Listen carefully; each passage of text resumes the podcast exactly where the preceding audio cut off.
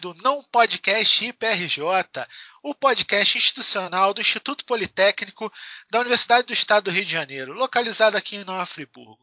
E hoje a gente tem um assunto assim meio um pouco polêmico para tratar e nem são mamilos. Mamilos! mamilos são muito polêmicos. Mamilos! Mamilos!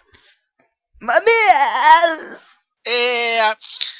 Então vou começar a apresentar essa bancada para falar aqui de educação à distância nessa época de quarentena e fora da quarentena também, por que não? Então, começando aqui a apresentação, temos o professor Lucas, da rede estadual, que dá aula em Rio das Ostras, não é isso, Lucas? Opa, isso aí, Rio das Ostras e Macaé. É, muito bom dia a todos, queria agradecer aí o convite e vamos que vamos. Beleza. Nós temos aqui também o professor Amauri, que é professor da Rede Municipal de Nova Iguaçu. Né, Amauri? Isso, sou professor atualmente na Rede Municipal de Nova Iguaçu e já atuei também em alguns municípios aí da Baixada. Mas atualmente sou na Rede Nova Iguaçu. E também estudante né, da, da, do CEDERJ, né? Também essa experiência. É, aí. isso aí. É estudante aí. E, em falar em estudante do CEDERJ, temos aqui também outra estudante do CEDERJ, que por sinal é colega da Mauri, né, de pedagogia, e concluinte, né, esse semestre ela e o Amauri estão concluindo o curso de pedagogia, a graduanda do CEDERJ, Joyce Passos. Oi, gente, boa tarde, prazer estar com vocês. Estamos nessa luta aí que só Jesus, mas esse ano acaba. Esse semestre. Beleza. E aqui com a gente também é de sempre, né? Professor Aliaga. Olá, pessoal. Bom dia, boa tarde, boa noite, como sempre. Estamos de volta aqui para nós conversarmos descontraídamente, como já de costume, uhum. é, com nossos convidados. Prazer, Lucas, Amauri, Joyce. É, o que nós vamos conversar hoje é um tema um tanto polêmico, é, porém, assim, dá para ter uma ideia de, de, com pessoas que já trabalham ou de alguma forma estão relacionados com este tema de educação à distância. Particularmente eu tenho minha experiência, digamos, é zero neste aspecto. É, entretanto, é, vamos ver o que, que é, é a experiência de nossos convidados nos diz ao respeito. Então, uma vez mais aqui, cumprimento a todos vocês e agradeço a sua colaboração ao Lucas, a Mauri, a Joyce. E, e é isso aí, Otávio. Vamos que vamos. Ah, isso aí. Rocheando aqui, como sempre, eu, professor Otávio Goldoni. Não me apresentei de início, mas é porque eu tô, tô publicando tanto podcast agora, de live, sem live, que eu já tô até me confundindo. Então é isso, galera. Vamos começar é, falando um pouco. É, acho que é interessante vocês falarem um pouco de vocês, né, para o pessoal conhecer vocês mais. A gente sempre faz isso no início do, dos episódios, né? É, vamos começar pelo, pelo Lucas. Então, Lucas, fala um pouco aí de você, é, um pouco do seu, do seu, da sua carreira aí, onde você trabalha, onde você se formou, essas coisas normais. Bom, gente, é, como é que eu posso resumir? É, eu sou nascido criado no Rio de Janeiro. Lá foi que eu cursei a minha graduação, licenciatura em Física. E me formei em 2013, no mesmo ano que eu vinha passar na, na prova para ser professor do Estado. Um ano depois eu estava então me mudando aqui para Rio das Ostras. Atuo desde esse final de 2013 em sete anos, né? E também, ainda na rede estadual, mas em 2015 eu fiz uma outra prova e comecei a dar aula de novo na rede estadual, mas agora a segunda matrícula em Macaé. É, acho que em termos de carreira profissional é isso. Fiz mestrado ah. também na PRJ, mas. Ah, é importante, cara. Se fez mestrado é importante. Não, assim, para resumir, assim, para contar. Pra... E há um ano também em instituição particular, não? Foi ainda no, no, ano da minha formação. Ah, show de bola, cara. Beleza, então, Lucas aí, a, professor do, da rede estadual, né? Já falei. Ah, sim, é, desculpa. os colégios, né? Aqui é. no Rio das Ostras eu dou aula no CIEP 257 e em Macaé é o Colégio Estadual Luiz Ride. É, é, Lucas, essa, é, as aulas que vocês estão, digamos, providenciando agora, é, sua escola já tem implementado esse aspecto de educação à distância? É, no Não, caso. Aliaga, as pessoas se apresentar, Aliaga, pelo amor ah, de Deus. Para com essa porra aí, meu irmão! Só ter uma ideia, né? Não, show de bola. Vai, responde aí o Aliaga, Lucas, já que. Não, não, vai rodar o círculo primeiro, não, nas apresentações? Não, não, só, só rapidinho, só uma. Responde ele, que ele, ele, ele ah. o Aliaga é ansioso, cara. Responde ele. tá, ok. Não, só para ter uma ideia, digamos, a, não, se, se já a sua a escola já tem ou não, né? Só rápido, rapidinho, assim. Sim, sim, rapidinho, então. É, no caso, a é. SEDUC, a Secretaria Estadual de Educação, ela Bom, com uma parceria com o Google, ela providenciou a plataforma, né, o Google Classroom, e colocou todas as nossas turmas lá, os nossos alunos. E eu, mais para frente eu falo com mais detalhes como é que isso está acontecendo, e... mas basicamente sim, nós estamos usando já a plataforma do Google para enviar materiais, gravar aulas, enfim. Ótimo, ótimo. Show de bola. Mauri, sua vez de se apresentar aí para a galera. Então, eu já atuei em alguns municípios aqui da Baixada, né? Atualmente só estou em Nova Iguaçu. Da boa tarde, acho que no primeiro momento não dei boa tarde, boa noite, enfim, bom dia. Horário aí quem está assistindo, eh, ouvindo. É, sou professor de educação básica, né, do primeiro ao quinto ano. E depois de um tempo, já atuando na educação, me especializei em educação especial. Hoje em dia eu só trabalho com educação especial. Né? Trabalho uma realidade um pouco diferente aí é, para a gente aí nesse momento aí de estar tá em casa, né? Enfim, e, e depois ingressei novamente, porque eu, como eu era bacharel, para fazer licenciatura agora no CEDERJ, né, que até por ser a distância, foi o que me propiciou estar estudando né, nesse momento de trabalhar em duas matrículas e tal. Então, essa possibilidade de ter uma educação à distância foi o que me propiciou estudar né, e fazer essa outra licenciatura. Show de bola. Joyce, se apresente. Bom, galera, boa tarde, boa noite, bom dia. Como a Mauri falou, não sabemos a hora que a galera vai estar tá ouvindo. É, meu currículo não é tão gabaritado igual dessa galera aí, mas estou correndo atrás. É, eu estou no último período de pedagogia, faço através do consórcio CEDERJ, licenciatura em pedagogia. É, também, assim como a Mauri, foi uma grande oportunidade para que eu voltasse a estudar, né? É, já tinha 15 anos que eu não estudava é, regularmente, né? Tinha feito alguns cursos e tal, mas pela questão da vida, é, situações financeiras, é, precisava trabalhar para a faculdade particular. O custo é muito alto, eu não tinha condição, e para a pública a questão do horário era bem complicado por conta do trabalho. Então o CEDERJ veio como uma oportunidade muito grande, muito importante para que eu conseguisse dar andamento é, nos meus estudos para conseguir fazer uma graduação e tentar aí botar em prática uma vontade que eu já tinha de muito tempo e investir um pouquinho também no meu futuro e no futuro que eu acredito que seja o ideal da educação aí para a molecada. Show de bola. Então, é, bom, todos já estão apresentados. Ah, o Aliaga já fez a pergunta para o Lucas, né, de, da plataforma.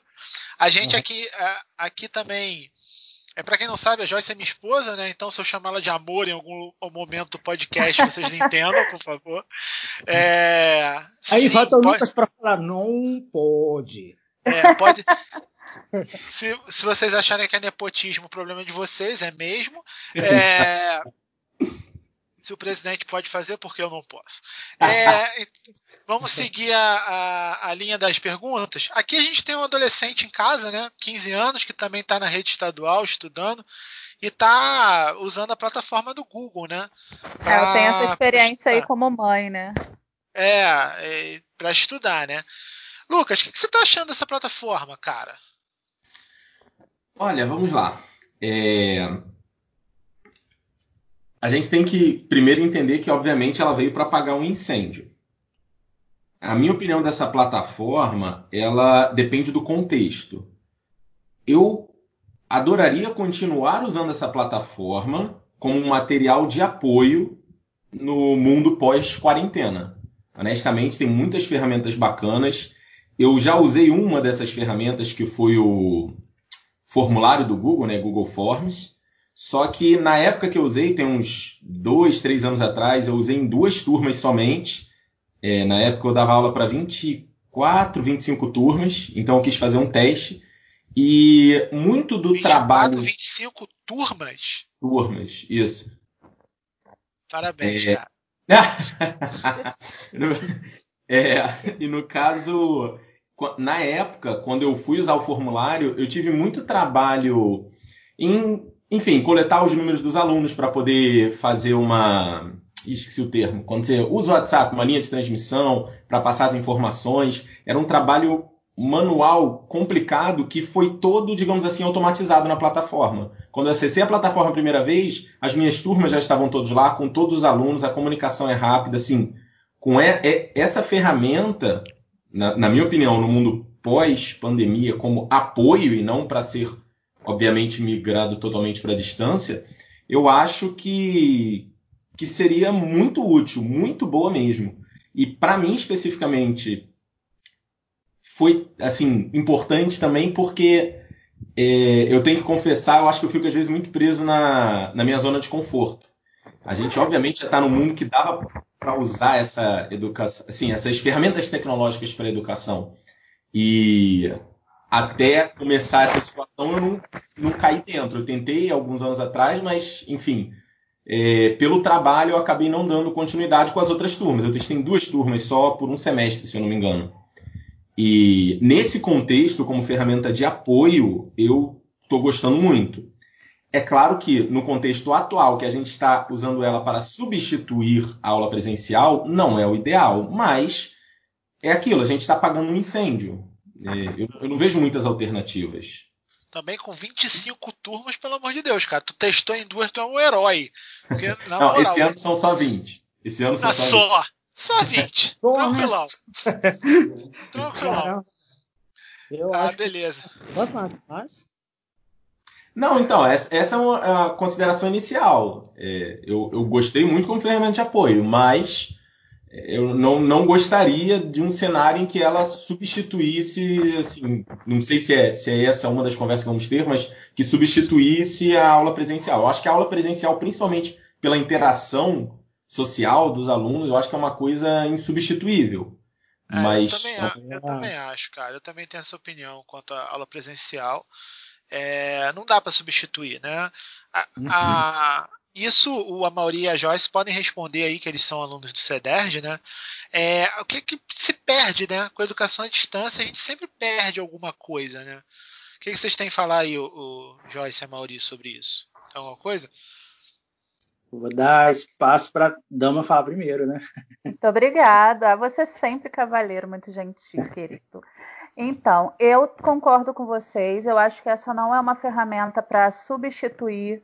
Eu acho que ela tem que ser uma ferramenta para agregar, para aproximar, principalmente a galera jovem que é totalmente envolvida nessa parte é, tecnológica, né? Muito mais do que a nossa geração, a geração que que está aí hoje, que é a geração do meu filho e a geração que está vindo ainda mais novinha que ele, são totalmente envolvidos. Eu acho que a gente pode usar isso a nosso favor para agregar é, trabalho. E eu acho que é uma ferramenta é, de oportunidade, como é o meu caso, como é o caso do Mauri. Então, a gente não tem, dentro da nossa rotina de casa, marido, filho, trabalho é, e toda é, essa conjuntura de se dedicar a uma faculdade presencial e, a, e a, o ensino à distância vem para a gente conseguir encaixar mais essa atividade dentro da nossa rotina. Então, eu acho que é válida sim, eu acho importante sim, tem que ser melhorada em vários aspectos sim, mas eu acho que para gente que é adulto, que faz uma escolha por esse método e de superar as dificuldades que ele tem, é uma coisa. Outra coisa totalmente diferente é impor é, essa situação, né, num, num, num, contexto normal, né, não o que a gente está vivendo agora que é atípico, mas para a galerinha jovem e que se dispersa com mais facilidade, que está com a informação na mão com mil outros assuntos. Então, acho que tem que ser realmente valorizado, aprimorado, para que seja uma ferramenta de apoio importante, que aproxime a galera e que abra oportunidade para quem precisa por escolha e não por imposição. É, é verdade, isso é, é, é interessante. A ah, Maurito, você já fez a faculdade presencial, né? Você fez a faculdade presencial e agora está fazendo a distância. O que, que você acha, assim, de, de, pontos positivos e negativos uma em relação à outra? Então, eu acho que é, a gente perde esse contato, esse momento de discussão né, dos temas entre os alunos, talvez até uma, uma própria interlocução com o próprio professor mesmo, que a gente vê que o CEDERJ conta, né? Um grupo bom de professores, é praticamente os mesmos professores que estão na graduação da UERJ, fora os tutores também contratados, que têm um gabarito bacana, são pessoas, né? Então a gente perde um pouco isso, mas é, eu acho que a gente consegue assim fazer alguma coisa diferente. Por exemplo, a turma, sou da mesma turma que a Joyce, e a gente tem um grupo, um grupo de WhatsApp, né? Estamos todos no mesmo período, inclusive eu entrei é, um pouco antes, acabei ficando desperiodizado, que eu, eu, senti muita diferença com essa falta de pessoa, de, de, de, trocar, né? E foi um feliz encontro com esse grupo, que é um grupo que troca muito, que discute muito, né? Eu acho que agora a gente está um pouco cansado, que já está no final, mas no início tinha muitas discussões sobre os textos, né? Assim, uma troca para fazer os trabalhos, enfim. É, que eu acho que é essa presença que a gente precisa muito, que a gente é um ser sociável e a gente precisa disso, né? Então, acho que a tecnologia, ela, né, acho que ela não, não propicia muito esse modelo de EAD que nos é dado. Então vamos lá para botar. E assim, da minha experiência aqui na educação básica, não vai ser muito diferente do que o Lucas está falando. A gente também está aqui com a plataforma. No caso da educação especial, a gente está fazendo vídeos, porque para eles. Mas é, é a plataforma gente... do Google também, Mauri? Não, não. A gente tem uma plataforma, uma outra em específica, a prefeitura fez aquisição, inclusive está lá no site da prefeitura, né? Eles estão instruindo os alunos, né? Eles, eles é, compraram uma plataforma para esse fim, né? Assim, que com videoaulas, assim, eu, eu não conheço o Classroom, mas eu acredito que seja do Google, mas deve ser algo parecido. Eu não estou manuseando essa plataforma porque eu trabalho com educação especial e a gente está fazendo vídeos direcionados aos responsáveis para que eles desenvolvam materiais com as crianças, né? Porque assim, com o recurso que a gente tem no momento, é, não ficou ficou mais adequado esse trabalho. Né? E eu acho que a gente lembrando também do conteúdo, nosso conteúdo pedagógico, que é pressuposto pela IDB, ele fala de, de, conceito, procedimento e atitude. E eu acho que a gente fica muito no conceito. Eu acho que a escola que a gente tem, ela trabalha só o conceito. E tem que trabalhar também a questão que é aprender a fazer, que é o procedimento, né? E a atitude, que é viver junto. A gente trabalha muito pouco hoje em dia isso, né? E eu acho que esse momento, apesar da gente estar distante, a gente viu e o que seria possível trabalhar em casa era o aprender a fazer, que é você é, é, consolidar esse conceito que você já trabalhou com o aluno. Eu acho que você dar um conceito novo para o aluno nesse momento é complicado. Eu acho que é você trabalhar o que ele já sabe, com as habilidades que ele já tem, né? E esse aprender a viver junto, que ele vai estar junto com os pais, junto com os irmãos, enfim. É, atividades aí de coletivo, né? Que, que explore esse, essa questão atitudinal. Agora vou botar fogo na conversa, assim, pegando um pouco aí do Lucas. Aí sim, também, aí sim, gosto de então, treta. Eu acho que a gente vai estar no meio depois que passar essa pandemia. A gente foi forçado a pensar o que, que a gente faz com essa tecnologia. A gente tem muita coisa. Eu, por exemplo, vou botar duas questões aqui. Primeiro é o acesso, porque boa parte da população tem celular e a gente percebe que é mal utilizado. A gente até sabe que tem uma lei, uma lei estadual, que, enfim, impede esse uso dentro da sala, que a gente sabe que é muito difícil, que um tormento para o professor, né? Mas para um fim pedagógico, será que a gente poderia usar esse celular? A gente poderia usar essa tecnologia? Porque tem muita possibilidade para ser feito. Isso é uma questão. E outra questão, eu acho que a gente estava numa escola do século XIX, que esse cuspe giz e olhar para o aluno, o professor fala e o aluno responde, que essa escola não funciona, não está funcionando há muito tempo. E agora a gente foi forçado assim a, a entrar numa escola do século XXI, que é usar essa tecnologia, fazer videoaula. Então, eu acho até pegando um pouco o que o Lucas falou, que ele gostaria muito de usar isso aí depois que acabasse isso tudo, né?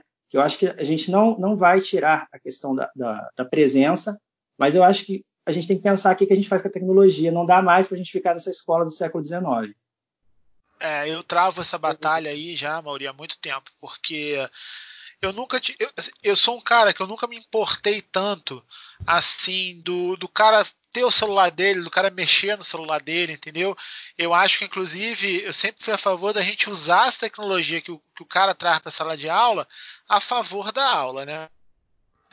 E eu já travo essa batalha há muito, há muito tempo, cara. Desde que eu comecei a dar, desde que eu comecei a interagir com ensino médio, pré-vestibular e etc, que eu tive orientações de diretores, coordenadores de não deixa não deixa o aluno com o celular, toma o celular do aluno e não sei o que, não sei o que lá. E eu falava, gente, não é assim. Vocês estão lutando uma guerra, uma batalha perdida, cara. É, então eu chegava e falava assim: pô, é, é uma batalha perdida, cara. Não tem como você tirar o celular da mão do cara o tempo inteiro, entendeu? E a gente vê que, por exemplo, alguns professores tentavam usar a tecnologia e não, não, não, não deixavam, simplesmente não deixavam o cara usar. Então é, é, é bem complicado isso. Talvez é, isso que você está falando é, é legal para o pessoal, para as pessoas também, né, que comandam as escolas, né, coordenam, começarem a entender que não é mais o colégio que a gente tinha em 1960, entendeu? Já, já não é mais aquilo. Ah, os alunos têm celular, os alunos vão levar o celular para a sala de aula, os alunos vão querer usar, entendeu? E você tem que aceitar. A gente vê isso às vezes na faculdade. É, eu e o Aliaga, né, que somos uhum. professores nível superior, às vezes eu já tive aluno, por exemplo, que levava notebook para a sala de aula, porque ele gostava de, de, de, ele não queria copiar a matéria do quadro, ele queria ficar com o livro aberto ali no notebook dele e digitar observações, entendeu? Coisas do tipo. Cara, eu é. nunca me opus. Eu sempre falei, quer fazer? Faz. Contanto que não atrapalhe o resto da galera, por mim tá tranquilo. Não sei qual é a visão do Aliaga em relação a isso. É, não, eu, eu concordo em muitos aspectos com vocês. Né? Em, em nós, realmente, essa questão de ensino à distância, eu concordo em muitos aspectos com vocês de que dizem de que, por exemplo, é, primeiramente com o Otávio. Otávio, temos muitos alunos que realmente querem usar o celular, querem usar o computador dentro da sala de aula, Agora, a questão é, o aluno está usando o computador ou o celular, ou qualquer tablet, qualquer dispositivo que for, para usar com o teu curso, com a tua disciplina ou com outras disciplinas.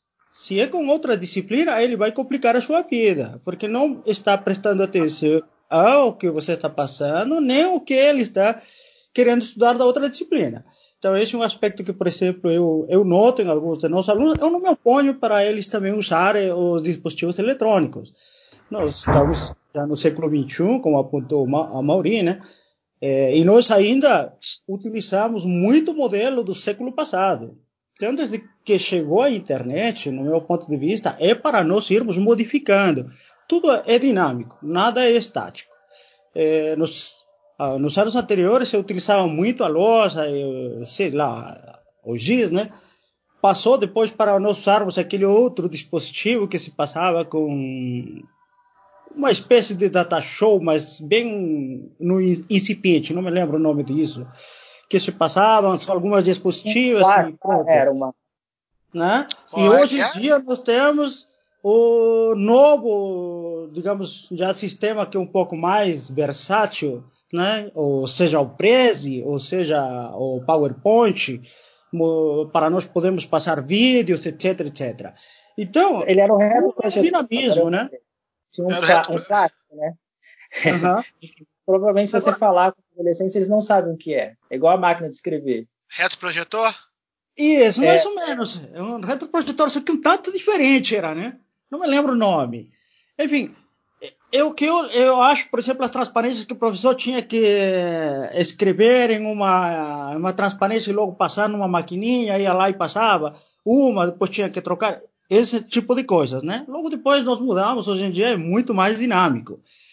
Agora, eu, eu vi ouvindo a Joyce, a Joyce falou uma questão muito importante, no meu entender, que é a maturidade do aluno.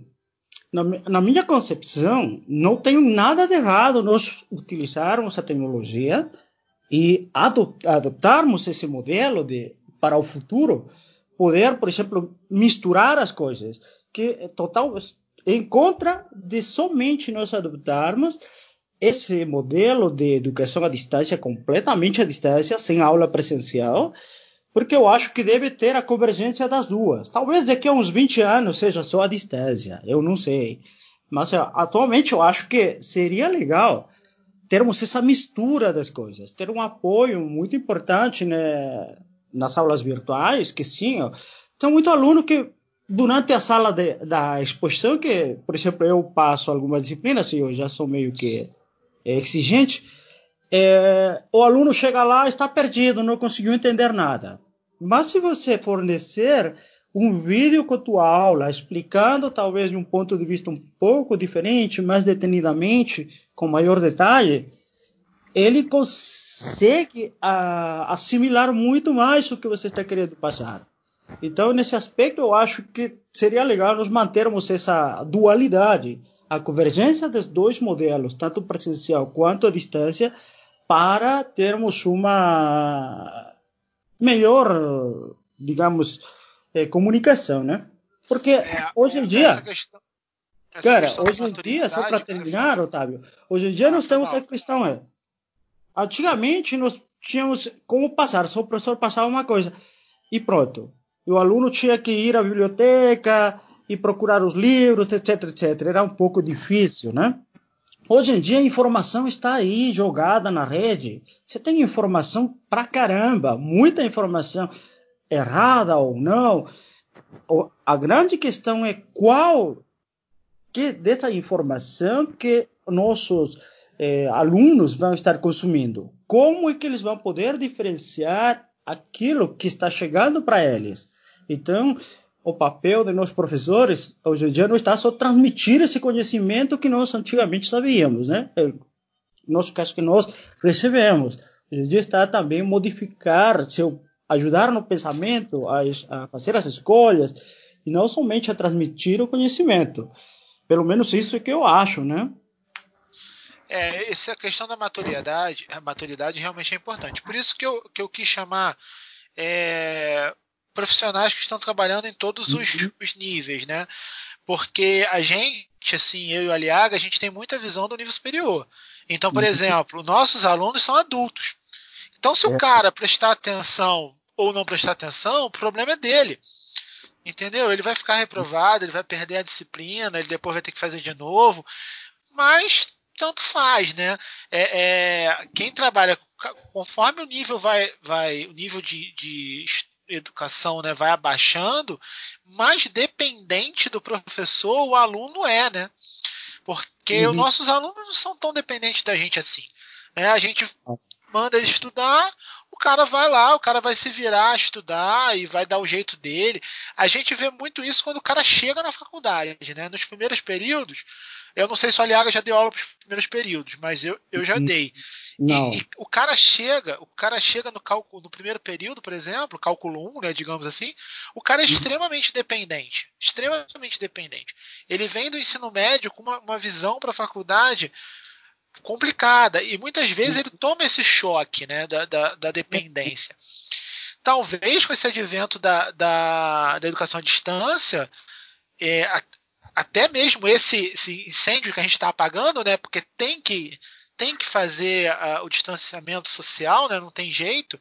Então tem que tá tendo que usar a educação à distância em, em, nas escolas, etc. Talvez o aluno crie um pouco dessa independência também, né? De repente vai até ajudar ele no futuro. Não sei. Não sei qual a opinião, por exemplo, do, do, do Lucas aí que trabalha com ensino médio nesse sentido.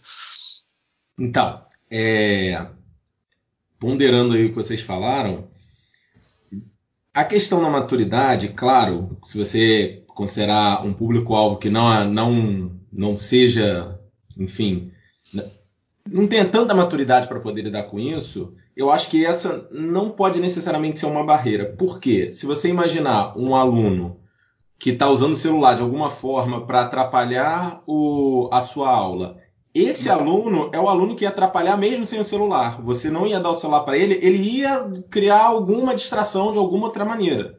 Eu acho que a questão da maturidade não, não tem necessariamente ser uma barreira. Mas um ponto que, que o Amauri colocou lá no início, ele até mencionou da lei estadual, eu nem, não lembrava que era estadual, ele, é, tem uma lei realmente que proíbe o uso de celular em sala de aula, mas eu não lembro o número da lei, mas a própria lei, ela diz que é, a não ser em casos de, enfim, de uso para materiais didáticos. Então, assim, a própria lei já permite isso, mas a questão da acessibilidade já é um pouco mais complicada.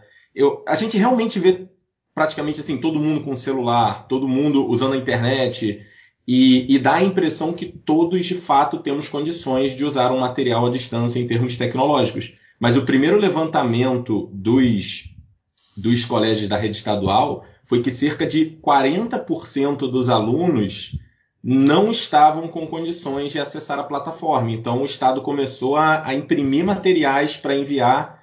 É, a ideia era fazer uma parceria com os Correios para poder entregar, né, para não ter, enfim, é, aglomeração em, em, nenhum local. Não sei como essa parte de materiais foi entregue, não sei se já foi entregue, na verdade, vou ser sincero, porque os professores estão mais é, responsáveis por é, administrar, digamos assim, a plataforma. Mas isso para mim foi um choque. 40% dos alunos não terem acesso é um número gritante, né?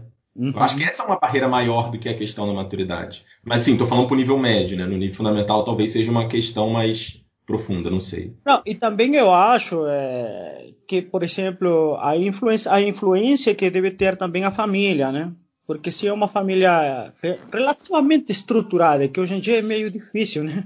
A questão do, da família tradicional.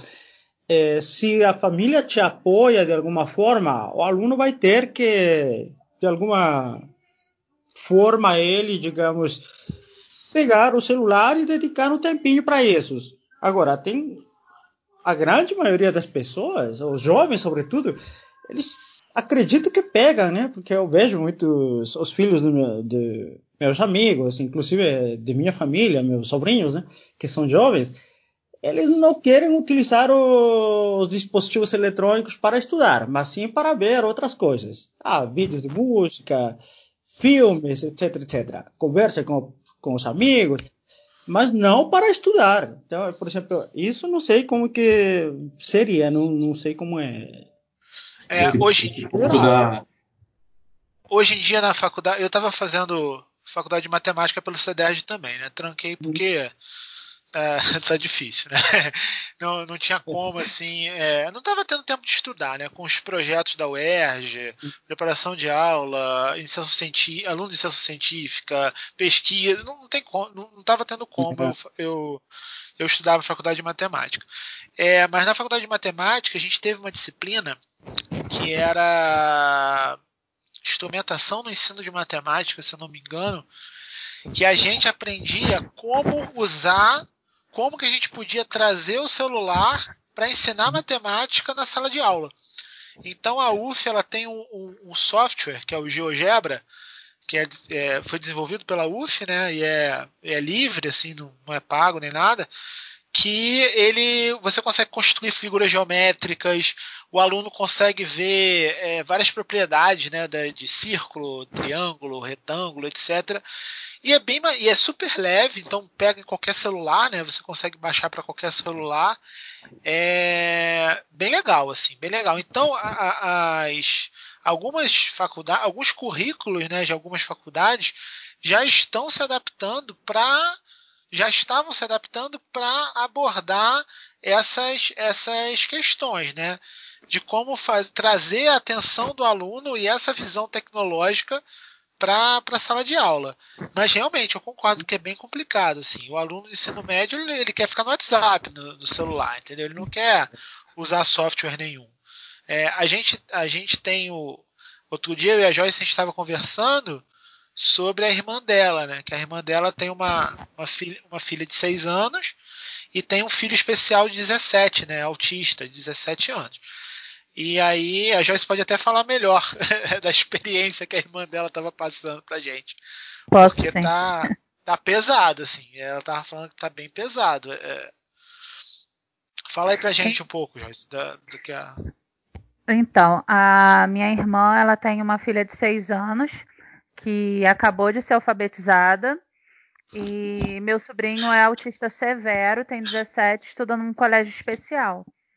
Então, assim, a experiência que ela estava me passando é de desespero. Primeiro, porque a menina de seis anos tem três vídeos, uma videoaula de uma hora e meia e mais as atividades por dia três vídeos, uma hora e meia de videoaula e mais as atividades para uma criança de seis anos recém-alfabetizada e para uma mãe que não tem experiência nenhuma na área da educação para orientar essa criança é muito difícil. Então, assim, e o meu sobrinho, ele tem uma limitação severa. Ele não fala, ele é totalmente dependente, ele é um bebezão grandão. Então, as atividades que ele tem na escola dele são atividades de socialização, são atividades de rotina, que é para ele ter um pouco mais de autonomia ao se alimentar, ao fazer atividades da rotina. Ele não tem é, materiais de estudo é, regular para a idade dele, nem para uma idade menor, porque a, a, a limitação dele impede que ele acompanhe nesse nível.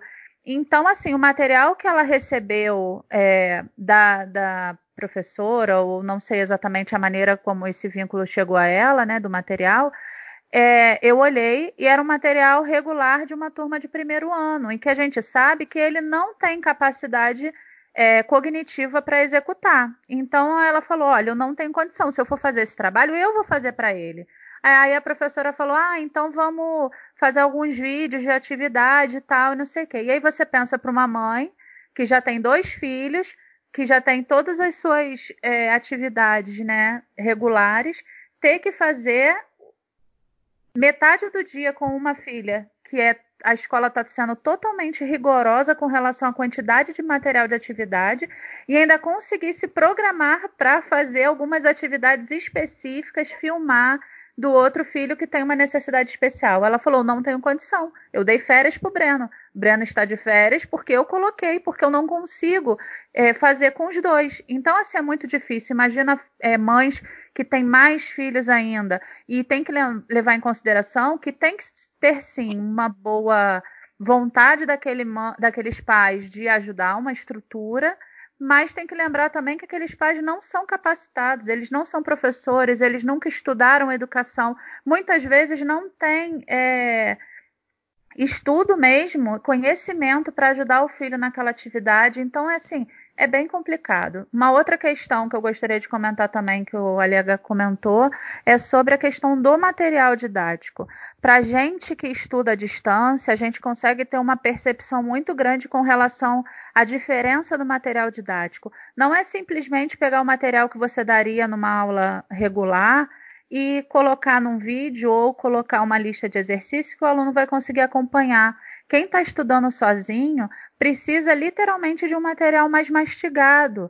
Ele precisa de exemplos mais detalhados, ele precisa de um material com uma escrita fácil, porque ele não tem como chegar ali para o professor na mesma hora e tirar aquela dúvida. Ele não tem aquela explicação em que na hora você fala não entendi e o professor vai pegar e vai explicar de uma outra maneira. Então isso tudo tem que ser muito esmiuçado porque você tem pouco tempo de contato com o professor e nem toda vez é presencialmente. A gente tem ótimos tutores presenciais, mas que quem trabalha fora às vezes não tem horário, não consegue estar tá indo lá para tirar as suas dúvidas. Então, o que, que acontece? Você tem que ter o mínimo de dúvida possível de uma maneira que você possa tirar por telefone, de uma maneira que você possa tirar num chat, num fórum, numa sala de tutoria, que você bota a pergunta para a pessoa responder, ou até mesmo que a gente consiga discutir entre nós, colegas, qual foi o entendimento de cada um.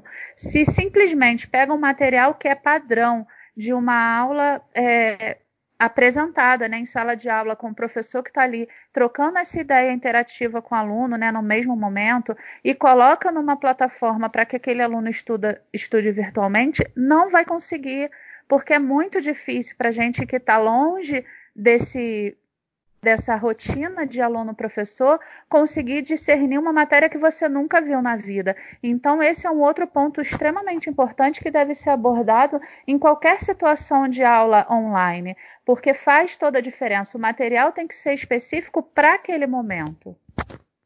É, Eu acho é, Queria comentar rapidinho é, dois pontos, na verdade, que a Joyce falou. O primeiro realmente a gente tem que considerar não só as pessoas que talvez não terão acesso às ferramentas necessárias para o ensino à distância, mas também as pessoas que às vezes têm acesso, mas não teriam condições, talvez em casa, devido aos trabalhos, devido à família, a quantidade de filhos, enfim, uma série de fatores que a princípio a, as pessoas não consideram, então pensam, ah, não, ele tem internet, tem computador, tem celular, então ele pode continuar no trabalho home office no ensino à distância. E às vezes é, é muito mais complexo do que isso. É um ótimo Bem ponto. Mais. E essa questão do material, você foi falando, eu fui me identificando enquanto professor, porque eu comecei a. Eu tento diversificar os materiais, eu tendo mandar um por semana, porque eu sei que todos os professores estão mandando, então eu também não quero sobrecarregar meus alunos, mas eu tento sempre diversificar. Às vezes é um vídeo, às vezes é um texto, às vezes é uma aula gravada. E quando eu comecei a gravar as aulas para mandar, foi assustador para mim, porque eu reparei assim, eu sei que a gente já aprende isso nas faculdades, licenciatura, mas é assustador quando você se toca o quanto você depende da interação dos alunos para ir guiando as suas aulas. E como eu vou gravando, eu estou gravando e ninguém está na hora lá, comentando, tirando dúvida. Então eu, eu me senti muito perdido a, a, no passo que eu estou começando a explicar, eu penso, será que ele vai ter dificuldade nesse ponto? Aí eu vou explico mais esse conceito. Mas aí será que ele não vai perguntar aqui? E minhas aulas, principalmente as primeiras, elas ficaram excessivamente longas. Só que, como a gente já tinha sido, digamos assim, jogado nesse mundo, não deu tempo de eu fazer outras aulas. As minhas primeiras aulas, eu estou doido para acabar e excluir e substituir por outras, porque é, é, essa questão da, da, adaptação vale tanto para os alunos quanto para nós professores também. A gente lidar com, essa, com esse novo mundo, com essa, com essa plataforma à distância, mesmo que como de apoio, mesmo que talvez pensando no cenário depois da pandemia, mas é assustador, né? É, é precisa de um período de adaptação. É, o Amaury ia falar um negócio, fala aí, Amaury, depois eu vou falar. É, assim, era, assim, eu fui aqui vendo alguns pontos, mas Esqueceu. eu vou pegar eu lembro. ah, sim. Então, essa última experiência que ela fala da, da, da educação infantil, né? Que uma criança está na educação infantil o primeiro ano, que tem seis anos, né? E a outra criança, no caso, é público-alvo da educação especial. Então, assim, são dois é, é, lugares que exigem muito trabalho do pai e dos próprios professores, porque são crianças que ainda não têm autonomia, né? São alunos que eles precisam de supervisão, né? É, eu já trabalhei nos dois lugares, assim, já, já, estive nesses dois lugares, e eu acho muito complicado esse momento, que é para a gente conversar mesmo depois. Você botar um vídeo de uma hora e meia, que a gente sabe que uma criança de seis anos, de uma maneira autônoma, é, é, ela não vai conseguir mais de, de 10 minutos, 15 minutos. Então, como é que você quer que ela fique ali uma hora e meia parada é. vendo o vídeo? Uma hora e meia é vídeo aula, mais três vídeos gravados todo dia. É absurdo. Nossa. É. Boa tarde, eu quero saber se tem algum competente aí da escola, por gentileza, para esclarecer ou fazer uma caridade, se é que faz caridade, né? Porque eu estou com a mensalidade em dias, paguei é um direito meu, eu exijo é um direito meu. Por que, que se passa tanto dever para ser feito em casa? Se só precisava usar o livro para, gente, para para pensar e raciocinar Tá carregando a gente. Tá subcarregando. Passa só exercício do livro. Para de estar tá mandando exercício para fazer, copiar no caderno. Ah, gente, para para pensar. Vocês não querem ajudar a gente para diminuir a mensalidade, não dar um desconto? Pelo menos passa exercício só do caderno, só do livro. Para de estar tá passando exercício para caderno. Ter que copiar. Que merda! Eu tô estressada. Ontem eu fui pro UPA passando mal. De tanto fazer dever. Cara, passa só do livro. Tá estressante. Eu tô estressada. Para! Então a gente tem propostas aí, inclusive tem escolas em Niterói que trabalham com Montessori, que é você rodar a criança nos vários ambientes, na educação infantil. Né? Então você vê que é um, é um modelo, assim, a gente está tá pensando, quando a gente vai para a tecnologia, que eu acho que tem esse cuidado, de fazer a mesma coisa, eu acho que a Joyce também pode falar depois um pouco disso, que a gente também percebeu, né? e a gente até se colocou com relação à instituição, ao CEDERJ, que a gente viu que tinha algumas disciplinas ali que o professor, assim, acho que de uma maneira geral, assim, vou botar uns 70%, 80%, são muito boas, o professor pensa tudo isso aí do, da maneira que a Joyce falou, mas tem muitas disciplinas que o professor ele enxerga muito ainda ele estando nesse lugar quadro e giz e passar para a tecnologia, sabe? Esse mesmo Verdade. modelo. E a gente teve muita dificuldade, né? Não vamos citar aqui disciplinas, nomes, né, Joyce? Ah, vamos sim, pô. é, tem então essa situação que acho que a gente tem que pensar. E aí, pegando um pouco que o, o, o, foi dito também com relação à tecnologia, a, a falta de acesso, os 40%, né? É, de alunos que não têm acesso, que não têm celular, enfim, não têm acesso aí, eu fico pensando quanto que é gasto o livro didático. A gente precisa falar sobre isso, sabe? Que é um material que a gente subutiliza, que às vezes não nos interessa, não interessa ao aluno e que é muito caro para a escola, é muito caro para o governo sabe? Isso serve a quem? Serve ao aluno? Entende? Então, por que, que a gente não pensa um projeto aí de, de, de democratizar os meios, entendeu? De, que já teve um momento aí que a gente viu de, de tecnologia chegar. Eu, pelo menos as escolas que eu passei de educação básica, quase todas tinham uma sala de informática, que também era muito subutilizada por falta de formação desse professor, né? Então, é, é, a gente teve até um momento aí do horário integral que tinha um estagiário que auxiliava, e fazer uma coisa que eu acho que é muito importante, que a gente vai ter que conversar também sobre isso depois, que é a educação das crianças para a informática. Porque essa criança também, ela sozinha não consegue, ela precisa de uma supervisão e saber como utilizar isso, né? E a gente sabe que o, o alunado aí, que, no caso, os outros colegas trabalham, eles têm essa autonomia de utilizar e o tempo. Agora, as crianças pequenas não. Né? O meu público-alvo, eles precisam tanto de, de, de aprender a usar, como também é, a gente está é, assessorando nesse tempo. E eu não sei se eles fazerem isso em casa, estou falando num momento diferente desse que a gente está vivendo, se eles vão conseguir fazer isso sozinhos, se eles vão ter esse interesse. Eu acho que é muito o que o, o professor falou aí, né, que é a questão do, dos sobrinhos que não querem é, é, fazer isso, querem brincar, querem, enfim, uma coisa mais lúdica, né? Então acho que são questões aí. Na questão é. da educação infantil, inclusive, essa é uma questão extremamente importante de você utilizar situações de brincadeira, né, esse conteúdo mais lúdico, para que você consiga atrair essa criança que não quer ficar sentado na frente do computador olhando a professora falar coisas aleatórias, ela quer brincar. Então, na educação infantil, é, esse é um grande ponto em questão da, dessa educação à distância. Você utilizar jogos, histórias contadas, vídeos, é, filmes e coisas que atraiam a criança, porque o adulto ou o adolescente a gente aperta um pouquinho e sabe que tem que fazer. Vai enrolar, mas uma hora vai ter que fazer. Agora a criança não, a criança não tem essa maturidade. Então trazer ela para o conteúdo de uma maneira que ela se identifica, de uma maneira que ela se sinta confortável e que ela goste, faz toda a diferença. E isso é um trabalho extra para o professor para pensar nessa, nesse conteúdo, né? Sim. É, essa é. questão do que eu ia falar até que eu ia falar é a questão do treinamento, né? Nós não fomos treinados para isso, nós não fomos treinados para para criar material de educação à distância, né? Quem tem um pouco de experiência com educação à distância, por exemplo, eu, que já fui aluno do CEDERJ, se eu tiver que fazer um material, eu sei mais ou menos o que eu tenho que fazer, porque eu sei um pouco das dificuldades que o aluno passa para aprender, né? Agora, tem professores que não têm um mínimo treinamento, assim, eles não têm, não têm a mínima noção do que é educação à distância. Inclusive, é, é, é, esse é um assunto que a gente vem discutindo muito na. Está gerando ótimos memes, né? Oi? Está gerando ótimos memes, né? Ah, tá gerando sim. memes.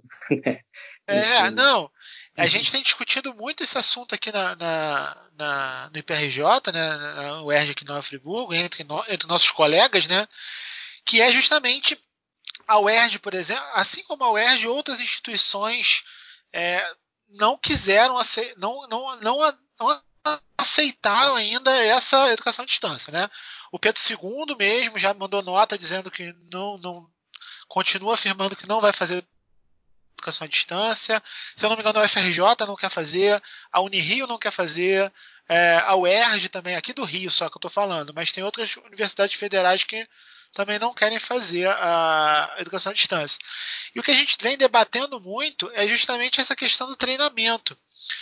Porque tem professor que simplesmente não sabe é, é, tirar uma foto com o celular, cara. Entendeu? Tem professor que. É, a gente pede às vezes material, tipo assim, pô, me manda aquilo lá e tal. E, e o professor simplesmente tem problemas, cara, de é usar o Google Drive, tirar uma foto celular, entendeu? É. Porque é, é, uma galera de, gera, de, gerações muito muito mais antigas do que a nossa, né? Sim. Então é, é, é, é, complicado, cara, é complicado. Sem ter o treinamento adequado, essa galera vai fazer, vai, vai proporcionar um curso horrível, entendeu? Porque Cara, como é que tu vai exigir isso de um cara? Como é que tu vai exigir de um cara que o cara saiba dar, saiba gravar a aula? Não é uma tarefa simples, cara. Não é. é. Otávio, aí que está o detalhe, né? Normalmente, se nós fazemos uma análise do nosso pessoal, de nossos professores das universidades, nós vemos que normalmente, é, digamos assim, a grande maioria tem são doutores nesse seu quadro de professores. Para você atingir o doutorado, você leva um tempo. Então, normalmente, você está estudando bastante, estudando bastante, chega uma hora, você tem que passar no concurso e você já tem uma determinada idade, certo? Uhum, então, sim. você deixa de lado determinado tipo de ferramentas. Claro que para a grande maioria de nossos colegas, nós vemos, por exemplo, em nosso quadro aqui, 50 professores aproximadamente no IPRJ. Quantos desses professores têm idade abaixo dos 40 anos? Né? É, é, eu, por exemplo. Mas são bem poucos. É, são muito poucos. A grande maioria tem idade acima dos 50. Né? Então, para esse povo, você forçar e dizer, você tem que preparar uma aula, é, digamos, online, sei lá, filmar e fazer tudo, vai dar um trabalho danado muito, e isso é muito alto a porcentagem dos nossos professores. Então, aí acontece o seguinte, que atualmente as gerações novas parece que eles já nascem com uma predisposição e uma facilidade grande de utilizar as ferramentas eletrônicas. Então você dá um celular para uma criança, a um adolescente, né? Ele é, é craque manipulado aquilo. O celular você ele destrincha rapidinho e aprendeu tudo. Agora, dá isso para uma pessoa com mais de 50 anos. Vai demorar pra caramba para aprender o que, o que esse adolescente levou uma semana para aprender. Essa pessoa que tem uns 60, 50, 60 anos vai demorar, vai demorar pelo menos uns três meses e ainda com dificuldades. Então nós temos essa, essa diferença também, né? Ah, agora, uma questão que nós sabemos sempre as grandes, eh, os grandes problemas da sociedade ou sociais, quando chegam, aceleram um determinado processo.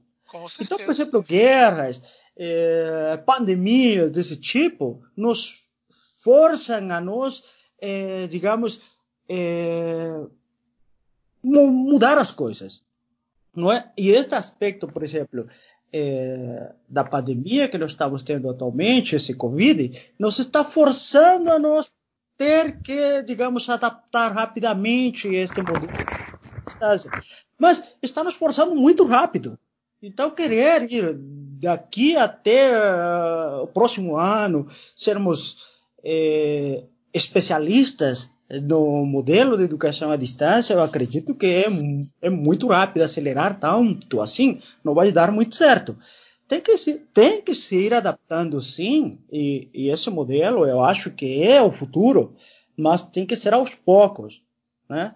Temos que ter uma convergência, que eu disse inicialmente, dos dois modelos, tanto presencial quanto eh, à distância. Então, as duas coisas, mas tem que ir pouco a pouco se adaptando. Até que um, daqui a uns anos, acredito que seja mais esse modelo de online ou à distância, como queira se chamar, seja o principal para nós podermos adaptar em nossa sociedade. O aspecto Tem da até uma, tenho até uma dúvida da- do, do professor. do não o professor Lucas que está aqui com a gente, mas o professor Lucas que participa do podcast. o professor Lucas Lima, que não, não pôde gravar com a gente hoje, né? Na verdade, ele não está podendo gravar com a gente porque ele está envolvido aqui no projeto do Face Shield, né? Que estão Uhum. ele com junto com um ex-aluno e outros professores estão construindo com impressora 3D máscaras de é, máscaras de proteção para o pessoal da, da rede de saúde e tal. Então ele está bem enrolado, não está conseguindo gravar com a gente. Mas uma coisa que ele falou com a gente ontem, que queria a opinião de vocês, né?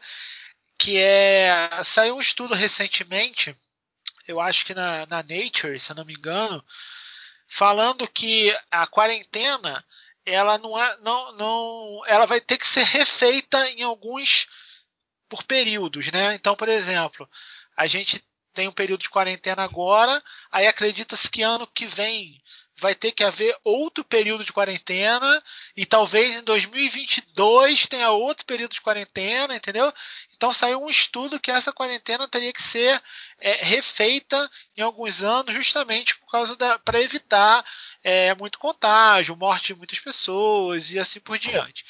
É, aí ele queria saber se vocês, qual a opinião de vocês em relação a, a, a, a fazer novamente esses, esses períodos de quarentena, né? Porque agora a gente está num período de quarentena que teve que ser tudo feito muito rápido, porque tinha que dar um jeito das pessoas estudarem, das crianças estudarem.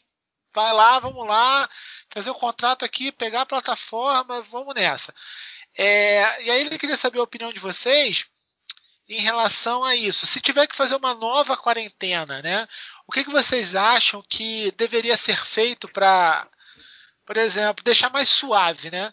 No caso de ter que parar novamente ano que vem, ou ter que parar novamente em 2022.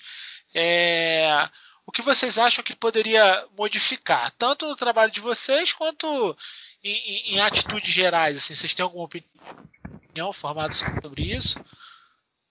Então, Olha, é, posso queria- Ah, desculpa. Pode, pode começar, Jéssica.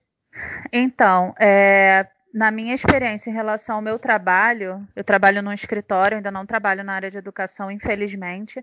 é, eu posso ver o total despreparo para essa necessidade. É, tem um parâmetro totalmente retrógrado. é, meu chefe tem uma cabeça extrema, é um cara super inteligente, mas um cara que tem muita dificuldade com o novo. E nesse período, eu acho que, no caso, para pessoas como ele, vai ser um momento importante para repensar, para repensar atitudes, para repensar é, padrões utilizados há muito tempo e que podem ser melhorados, independente de precisar ter uma nova é, fase como essa, né, de isolamento ou não.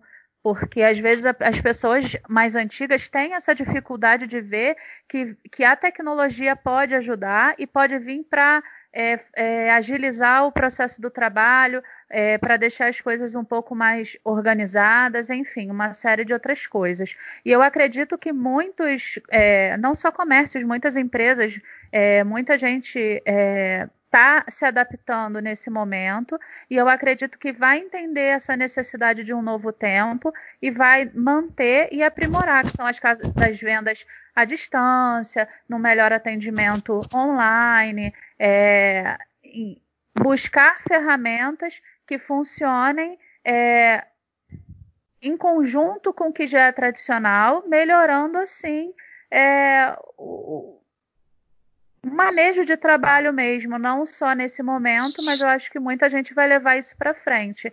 Então eu acho que é um, um conhecimento que está se adquirindo, é, paradigmas estão se quebrando, é, preconceitos estão se quebrando para que se adapte a esse momento e eu acredito que muito disso vai se levar para frente.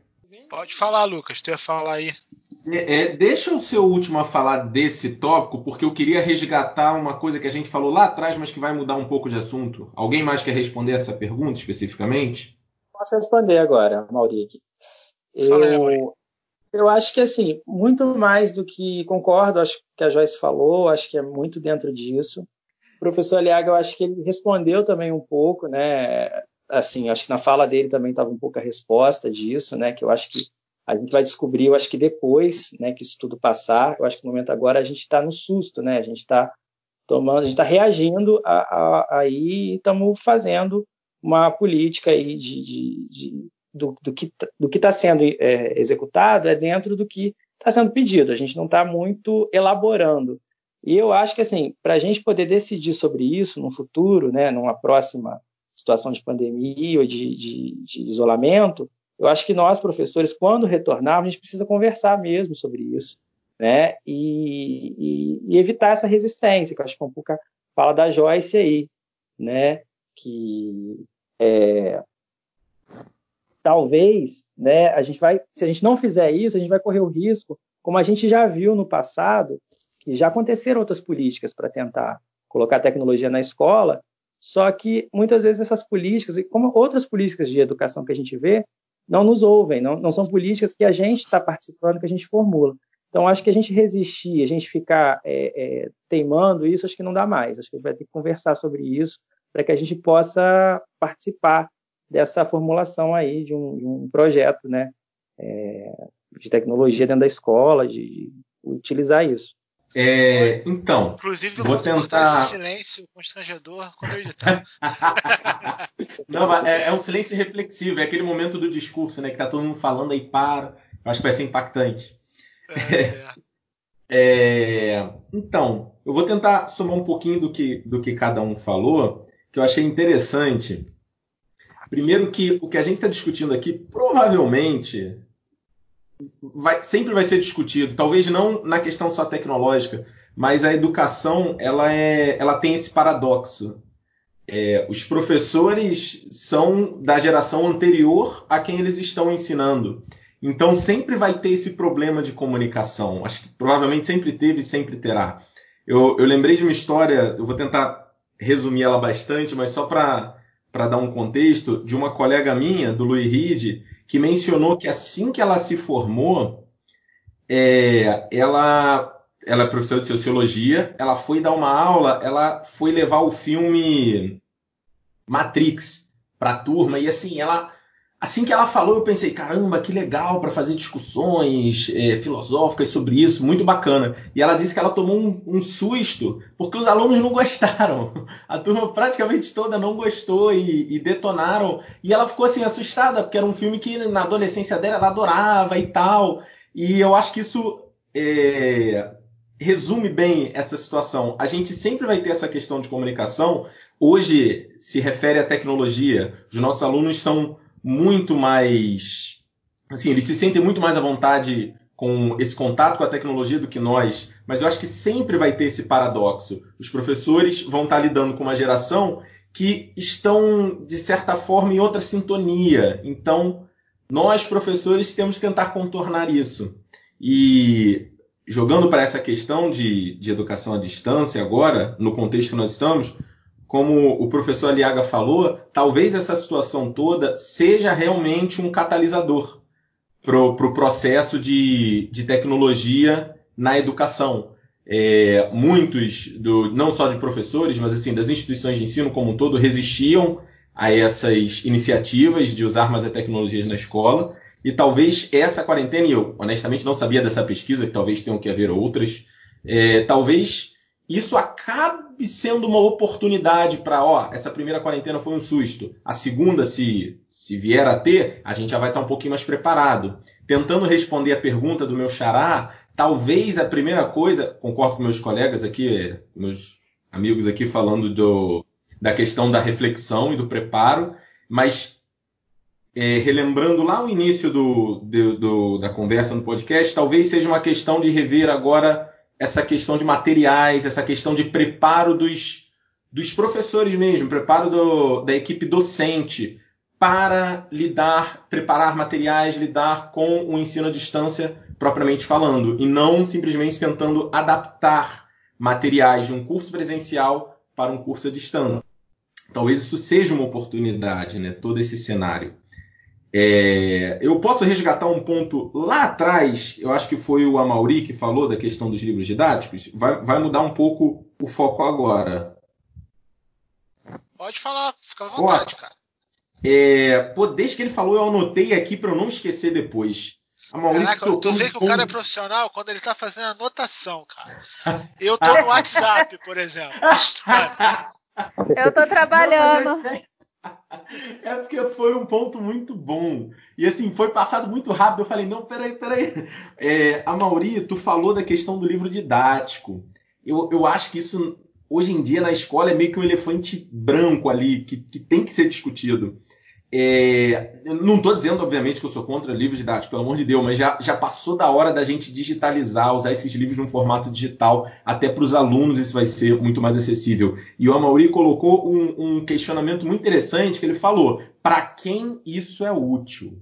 Eu acho que assim, imagine quanto dinheiro não é, assim, não é movimentado nessa história assim para pagar as grandes editoras que fornecem os livros. Eu tentei puxar na internet aqui rapidinho, o dado mais recente que eu consegui foi de 2017. Em 2017, é, nós tínhamos 220.498 estudantes matriculados na rede estadual de ensino. E a cada três anos no processo, no projeto do PNLD, do livro didático, a cada três anos há uma troca dos livros. É fornecido um livro de cada disciplina para cada estudante. Imagina esse valor de cada livro, de cada disciplina, multiplicado por 220.498.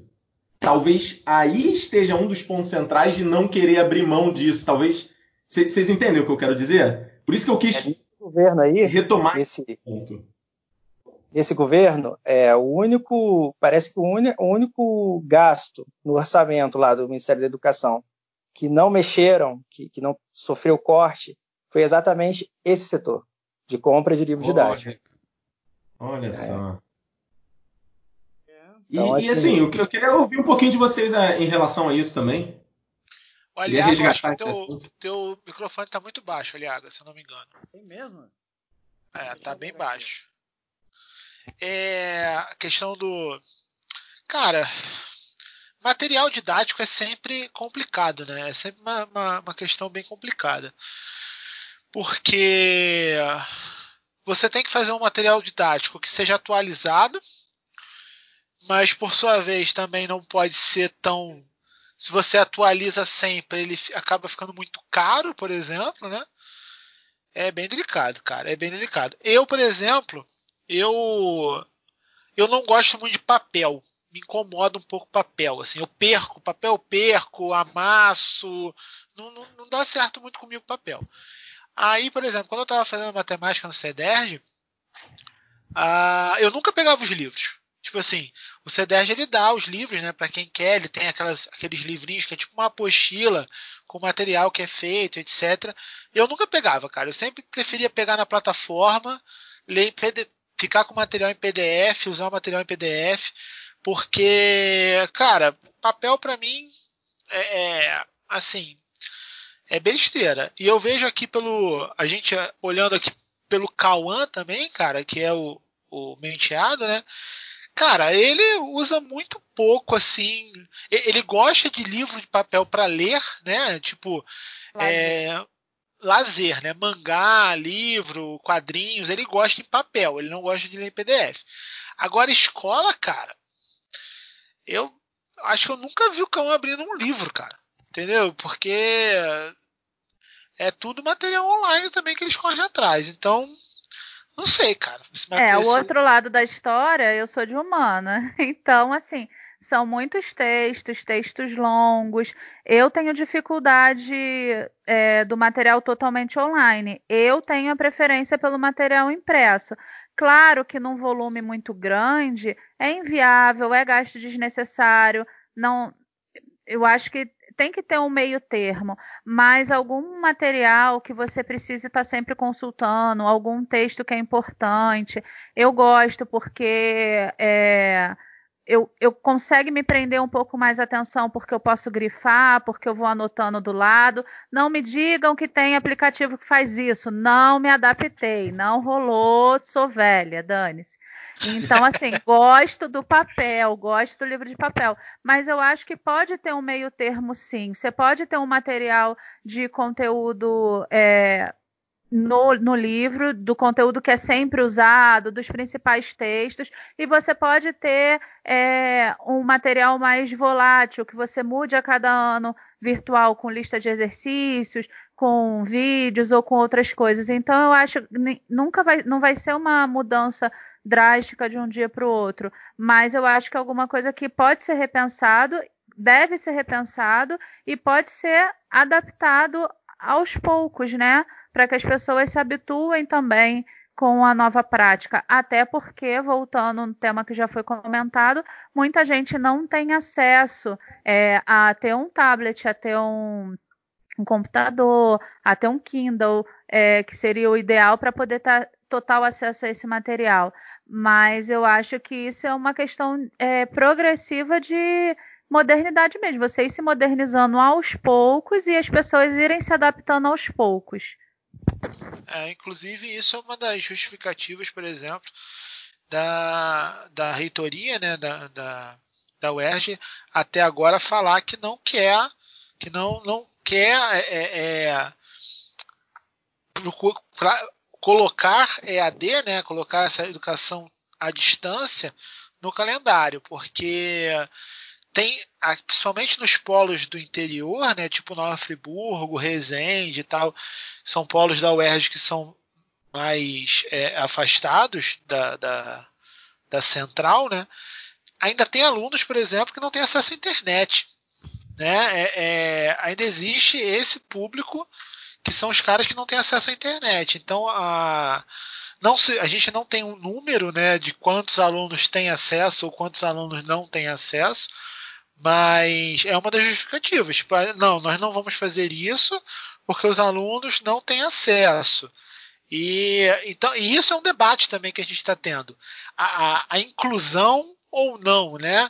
Dar preferência para a maioria ou tentar incluir todo mundo. Porque, na, na minha visão, se você dá preferência para a maioria, você vai excluir alguém. Não tem como. Então, por exemplo, se você fala, ah, beleza, vamos todo mundo estudar à distância o cara que não tem acesso à internet direito, ele vai ser prejudicado, né? O cara que, ou o cara que não tem um bom celular, o cara que não tem um bom computador, ele vai ser prejudicado. Agora, em compensação, se você também tenta incluir todo mundo, você acaba criando um sentimento de revolta em alguns alunos, que é assim, ah, eu estou perdendo meu tempo. Tem um monte de gente fazendo faculdade à distância, né? Não tá perdendo, e eu estou perdendo meu tempo. O cara faz muita comparação com faculdade particular. Ah, o, o, o, o cara daquela universidade está estudando, o cara daquela universidade vai se formar no tempo certo. E eu não vou porque a, a, a UERJ não quer assumir para o calendário dela essa educação à distância. Então, é, isso é um assunto bem delicado que a gente está debatendo, né, na verdade, aqui ainda. Né? A gente está fazendo uma mediação à distância que é não afastar nossos alunos, então a gente está disponibilizando alguns conteúdos. Até esse podcast é uma forma de disponibilizar conteúdo para a galera, né? É, a gente está disponibilizando conteúdo pessoal, mas se, deixando bem claro que, por enquanto não vale presença, não vale nota, não vale nada disso. É, é, é, é essa, essa situação do, da inclusão é, é, é, bem, bem delicada, assim, é muito delicada no, no país que a gente vive, né? A gente tem muitas regiões que a internet não chega, a gente tem muitas regiões, muitas pessoas pobres que não conseguem ter acesso a um bom equipamento para fazer uso de, de estudar à distância. É, é, é bem complicado. O CEDERJ tem uma estrutura para essa galera, né? Tem os laboratórios, tudo bem, os computadores não são mil maravilhas, mas tem um laboratório lá que o cara pode ir lá estudar. Agora, a, a, a universidade em si, que não está vinculada ao CEDERJ, por exemplo, aqui no Rio, muitas não tem como dar essa estrutura por aluno, né? Então é, é, bem complicado, cara. É uma situação bem complicada. Não sei se eu desviei do assunto principal, mas tentei aí conversar sobre e tal. Eu sei que não é simples para se resolver, mas será que talvez uma parceria aí não seria, não viria bem a calhar? Justamente uma parceria com o CEDERJ para tentar expandir um pouco? É, então, cara, o que vem sendo debatido por enquanto aqui na, na, na UERJ é justamente. Eu, eu não queria muito entrar no, no âmbito da, de discutir o que está sendo feito na UERJ, mesmo hum. porque ainda é um assunto muito delicado aqui, né? Bem delicado. Porque tem muita gente a favor, muita gente contra e a, a UERJ não é, não é muito clara a hierarquia na né? UERJ, né? Então você não, não tem muita imposição, né? Um professor não pode impor sobre outro o que ele pensa e assim por diante. Então é um assunto bem delicado. Agora, é, o pessoal está estudando, cara. O pessoal da, da, da, dos órgãos responsáveis da UERJ, né, os, o pessoal que é especialista nisso, está estudando. E a UERJ disse que, que os cursos que já são do CEDERJ é, vai ser feita uma mediação à distância dos cursos que são do CEDERJ. Agora, os, os cursos que já não têm, que não têm ainda a estrutura do CEDERJ, eles ainda não querem assumir é, é, esse fato, entendeu? De, de dar essa educação à distância. É, não sei, cara. Não, não, sei também se a mentalidade vai mudar daqui a um tempo, né? Conforme a quarentena se estende mais, a pressão aumenta cada vez mais, né? Então não sei se vai ter uma mudança de, de, de mentalidade, né, por parte disso. Mas é bem complicado, cara. É bem complicado. Eu, na minha opinião, a UERJ já passou por períodos maiores sem ter aula. Entendeu? E conseguiu recuperar o calendário. Então talvez isso seja uma outra coisa. A questão, eu acho, cara, que também está com a questão de que o pessoal, nossos professores, digamos, eh, eles veem difícil que todo o quadro dos nossos professores se adaptem a esse modelo rapidamente. Então, o é. que você comentou no início, né? Talvez para uma outra próxima quarentena, já as pessoas vão se adaptando um pouco a esse novo modelo. Né?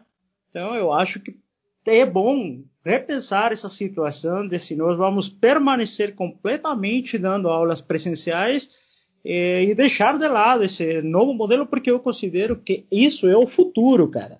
Só que temos que ir adaptando pouco a pouco, não pode ser rápido, rápido de um dia para outro, né? Tem que ser É o que já foi falado, tem que ter um preparo. O professor, é, professor que não foi preparado para isso tem que ter algum tipo de, de é, suporte também para que ele consiga se adaptar. Exatamente, né? Essa questão, cara. Que então eu acho assim, temos que ir pensando nossas formas de mudar as coisas. Não pode ser tão rápida essa transição, não. Tem que ter um período. Aos pouquinhos você vê melhor do que fazer rápido. Rapidamente as coisas nunca dão certo, né? E a disponibilidade que nós podemos ter de material tem que ser material eletrônico de qualquer forma que for, cara. E particularmente eu sou muito fã de, digamos, disponibilizar todo o material eletronicamente para os alunos.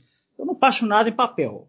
Eu sou já, eu mesmo não faz muito tempo, entendo a Joyce, que, por exemplo, ela ainda gosta de ler papel, é legal.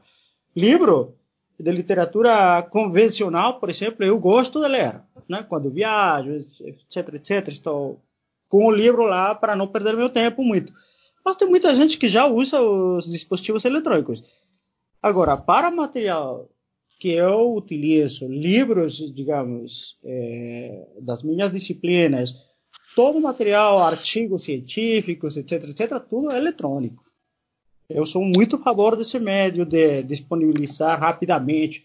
Até, né, aqui eu disponibilizo muito material que muitas vezes, digamos, não tenho facilidade de poder ser adquirido mediante médios convencionais, né?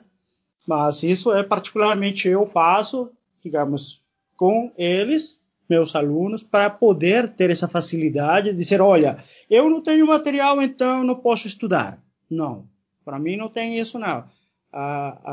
O conhecimento tem que ser democrático para todo mundo em igualdade de condições e por isso eu disponibilizo tudo que eu tenho à mão. É, eu também dou preferência para disponibilizar material eletrônico também. É. É, mas de novo, né? É aquela, aquela questão nós aqui nós estamos falando sobre nível superior. Eu e o Aliaga a gente pode falar sobre nível superior, né? Uhum. Agora, em níveis mais básicos, é, é, a coisa muda de figura, né? Porque na claro. verdade, quando você está disponibilizando material para criança, você está disponibilizando, você tem que contar com a ajuda dos pais, né? Porque a uhum. criança não tem maturidade para isso, né? Isso. Eu até queria retomar aí, a... Queria até retomar a discussão sobre o livro didático, né? E no caso o Lucas aí relembrou, e eu acho que tem muito a ver com o que o Aliaga também está falando, né? E resvala nessa sua pergunta, né? Como é que, que é isso na educação básica? Eu acho que você escolher esse material é, é a sua liberdade enquanto professor de você dar o seu toque à aula, né? E a gente vê quando a gente a escola adquire o livro didático, ele a gente sente que é um material que vem muito homogeneizado. Ele é igual para todo mundo do Brasil. A gente tem os nossos as nossas diferenças. Então esse livro não contempla. Já não contemplava no passado, hoje em dia contempla muito menos. Né? A gente tem aí uma explosão que é muito difícil. Está em debate aí. Ontem acabou o Big Brother, foi uma discussão. A gente falar da diferença, do que é diferente, né? De incluir, né? Eu acho que a gente também tem uma escola que não inclui. Eu acho que essa, né? Voltando também o que a Aliaga falou da questão da pandemia, ela trouxe aí esse monte de coisa para a gente discutir. Né? E eu acho que utilizar esse livro didático ele é, é, até um pouco violento e agressivo no sentido de ele não respeitar as minorias, não respeitar porque normalmente os materiais que eu tive contato nesses 10 anos aí com a educação básica, é, eles não não vêm, vem essa visão do índio, por exemplo, que é um índio para ser festejado com a sua roupa de pena. A gente não vai conversar com esse índio e, e descobrir por que, que ele fala outra língua, ou dessa cultura dele que ele traz de, de, de medicamentos, medicamentos que vêm dessa, dessa, desse conhecimento deles, né? Que é, que é um conhecimento né, centenário aí de, da natureza. Enfim, a gente não explora isso. Tem uma coisa muito que a gente depara no livro didático. E eu acho uma dicotomia porque a gente viu uma política nos últimos anos do Ministério da Educação, da Educação Básica, o investimento na educação básica aconteceu, né? Inclusive de, de, teve um curso que chamava PNAC, que era o Plano Nacional de Alfabetização na Idade Certa, que ele foi é, teve fim em 2017. Ele começou em 2013, em 2017 ele morreu. Mas é, o que, que acontecia? Que era essa ideia de regionalizar, né? E também houve essa conversa com a tecnologia. Os materiais eram muito dentro de uma plataforma que a gente acessava, ainda estão disponíveis até hoje né? E sempre aconteceu o seguinte, assim, é, até um equívoco aí de discussão, né, que a gente viu ano passado até e ano retrasado na questão eleitoral e da política, o pessoal discutiu muito a questão da alfabetização, dos métodos, Paulo Freire, enfim, toda essa conversa, mas a gente nunca teve um governo que é, obrigasse o professor a utilizar um modelo pedagógico. Sempre houve uma orientação, né? e que nem é uma orientação baseada em Paulo Freire. Paulo Freire é um patrono da educação brasileira. Mas a gente se baseia muito no sócio-interacionismo, construtivismo, né, que a gente tem outros autores, que é a Magda Soares, que atua até hoje lá no FMG, enfim, Emília Ferreira, né, que é aqui da América, da América do Sul, enfim, que se baseia em Piaget, que Piaget também não propõe um método. Então você vê que é uma ignorância muito grande. É só você dar alguns cliques aí no Google, né, o povo aí que fica falando e tal, e vai descobrir, né. Mas a gente tem essa questão do Paulo Freire aí e tal, que é o patrono, enfim, tem essa história né, com, a, com o EJA, né, com o ensino de jovens e adultos, que é um outro papo também, que isso está esquecido, que ainda existe uma parcela grande de pessoas analfabetas e que não tem aí um programa é, consistente no momento, enfim, mas esse é outro assunto. É, enfim, mas eu, voltando ao tema, eu vejo que assim a gente precisa, é, é eu acho que a tecnologia ela, ela permite a gente essa liberdade de escolha dos materiais e a gente poder é, dar a esse aluno um, um ensino mais é, dentro do que a gente quer para ele, entendeu? E essa troca e mudança também. No meio do curso você pode ver que aquele material não está adequado e você mudar, pesquisar outro, fornecer outro, enfim. Acho que é um pouco hum. isso. É, eu, só para complementar o Otávio rapidinho, eu acho que, assim, por exemplo, eu já vi em, em alguns países, cara, é, estava lendo um dia que tem certos certos modelos atuais mais novos, né, modernos, que é, fazem um teste com o aluno, assim, digamos, estou falando de aluno de, de ensino fundamental, e vê mais ou menos suas aptidões para onde ele pode ir. E aí eles têm uma, digamos, quase que uma educação diferenciada, cada um deles, né? Elevado, claro que é um modelo meio complexo, difícil para nossa situação aqui no Brasil. E, mas assim seria bem interessante talvez fazer um estudo nesse aspecto. Dizer, ah, quantos alunos têm mais facilidade de estudar matemática, quem gosta disso, quem que gosta de literatura, quem gosta de economia, etc, etc. Todas as áreas de conhecimento e dar, digamos, um, não quero dizer que só isso que tem que se fornecer ao aluno, né? Mas sim que normalmente quando você, pela minha experiência pelo menos, comigo mesmo, né? Quando eu gosto de alguma coisa, eu acho que aprendo muito mais rápido. E assim também eu vejo meus alunos. Quem normalmente no início vejo que se interessa é o aluno que mais nota obtém ao final, do que o aluno que se resiste e não gosta muito, sabe? Então, se você gosta de algo, você aprende rápido. Se você não gosta, vai ser difícil. Te, digamos, forçar a você aprender aquilo que você não quer. Você aprende, mas com dificuldades. É, isso é outra questão, essa é outra questão bem delicada. Porque é, é, esse, esse modelo aí. É, isso aí é muito delicado também, cara. Porque foi, inclusive, uma questão que foi muito debatida no, no ano eleitoral, né? É, uhum. Essa questão aí foi bem debatida. E aí são. É, realmente, isso aí é muito delicado. é melhor não entrar nesse, nesse patamar. Melhor deixar de lado, né? É, uma coisa que eu queria só para digamos assim, o último tema que eu queria debater aqui com vocês, já que a gente já está aqui há um tempão já, é, é, cara, questão de avaliação. A gente vem conversando muito, debatendo muito, justamente não só por expor material, como como avaliar, né?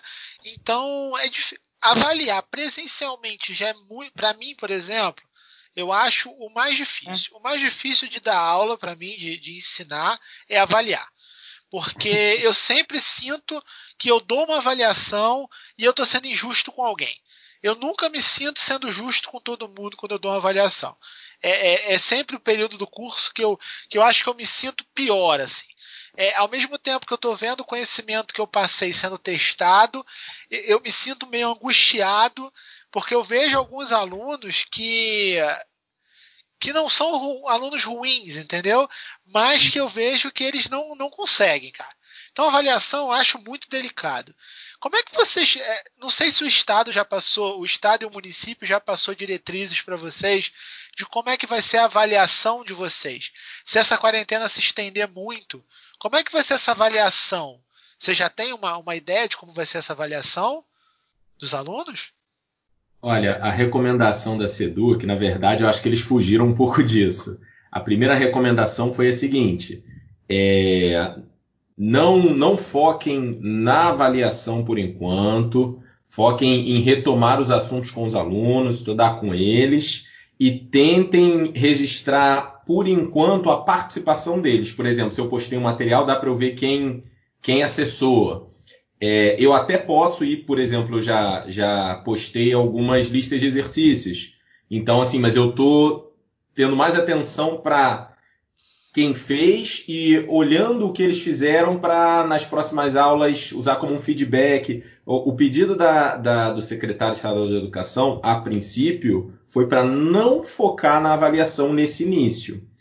É, como é um assunto delicado, como você falou, eu acho que ele está querendo ganhar tempo mesmo, porque é, é, é uma questão que uma hora vai ter que ser, ser abordada, mas é muito delicada. Como é que você vai pontuar algo que está tão num cenário tão atípico? É, a, a minha lista de exercícios, por exemplo, que eu passei, ela foi múltipla escolha. A gente sabe, eu queria, é, eu vou tentar não me estender, mas é porque é um, um ponto que eu acho relevante falar. Normalmente a gente vê a, as questões de múltipla escolhas como não muito didáticas, elas não são um recurso muito bom para a gente enquanto professor, porque você não vê exatamente o que, que o aluno está, tá, digamos assim, pensando.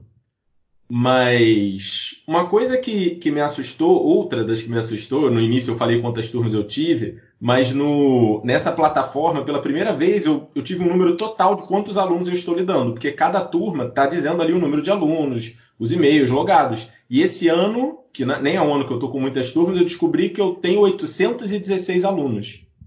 Caramba! Por que, que eu estou falando disso? É, Otávio, eu acho que esse sentimento que você falou de ah, eu estou sendo injusto na avaliação, eu acho que todo professor tem. Porque você não consegue, é, de uma maneira, fazer, fazer uma avaliação assim que todo mundo seja, as habilidades de todo mundo sejam consideradas, você olhe cada um individualmente. E por mais que de início, quando eu olhei esse número, eu falei, ferrou, mesmo quando voltar agora, acabou, minha vida está mudada para sempre. Como é que eu vou, em sua consciência, pensar que eu vou conseguir olhar cada um deles? Não dá. Mas por outro lado, talvez essa ferramenta seja justamente o que a gente precisa.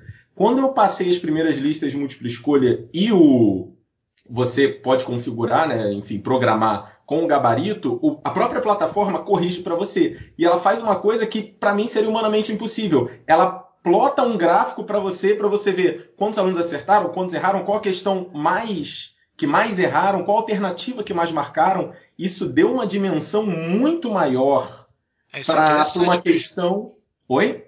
Isso é bem interessante mesmo, cara. Muito! Isso deu uma dimensão muito maior para o uso dessa questão múltipla escolha. O que eu estou tentando fazer, eu não estou respondendo diretamente essa questão da avaliação, mas é talvez dê para pegar aquela situação do limão fazer uma limonada.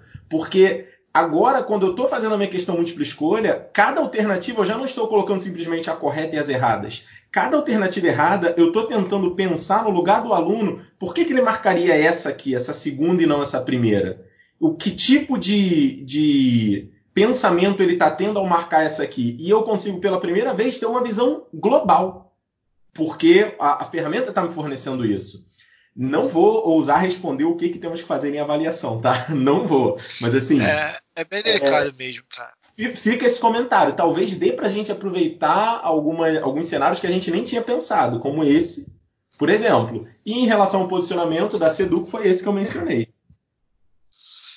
E, e você, Mauri, a prefeitura passou alguma coisa que vocês têm que fazer de avaliação ou é aquilo de aguardar também? Não, é, ainda a gente está na implementação, né, não, não, tem nenhuma recomendação. O que tem acontecido e é muito bacana é que os responsáveis eles têm dado devolutivas para a gente, né? Eles têm feito vídeos com os alunos fazendo atividade. Caso educação uhum. especial, alunos às vezes fazendo atividades que são atividades motoras, atividades, né?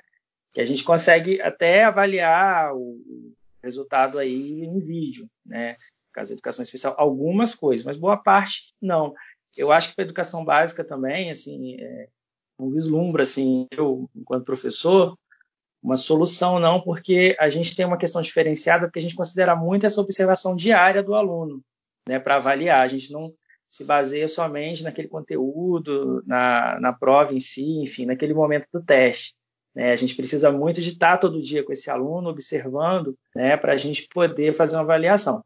Tanto que na rede pública, né, os primeiros e segundo anos, né, eles são avaliados, assim, a avaliação mesmo que é válida, que vai aprovar esse aluno e, e, e enfim, promover ele para o ano seguinte, ela é feita exclusivamente por relatório. A gente até faz as provinhas, entrega os seus pais, material, que isso é interessante, é importante, tem que ter, mas o que vale mesmo são os relatórios. A gente faz um relato aí do, de tudo que o aluno aprendeu.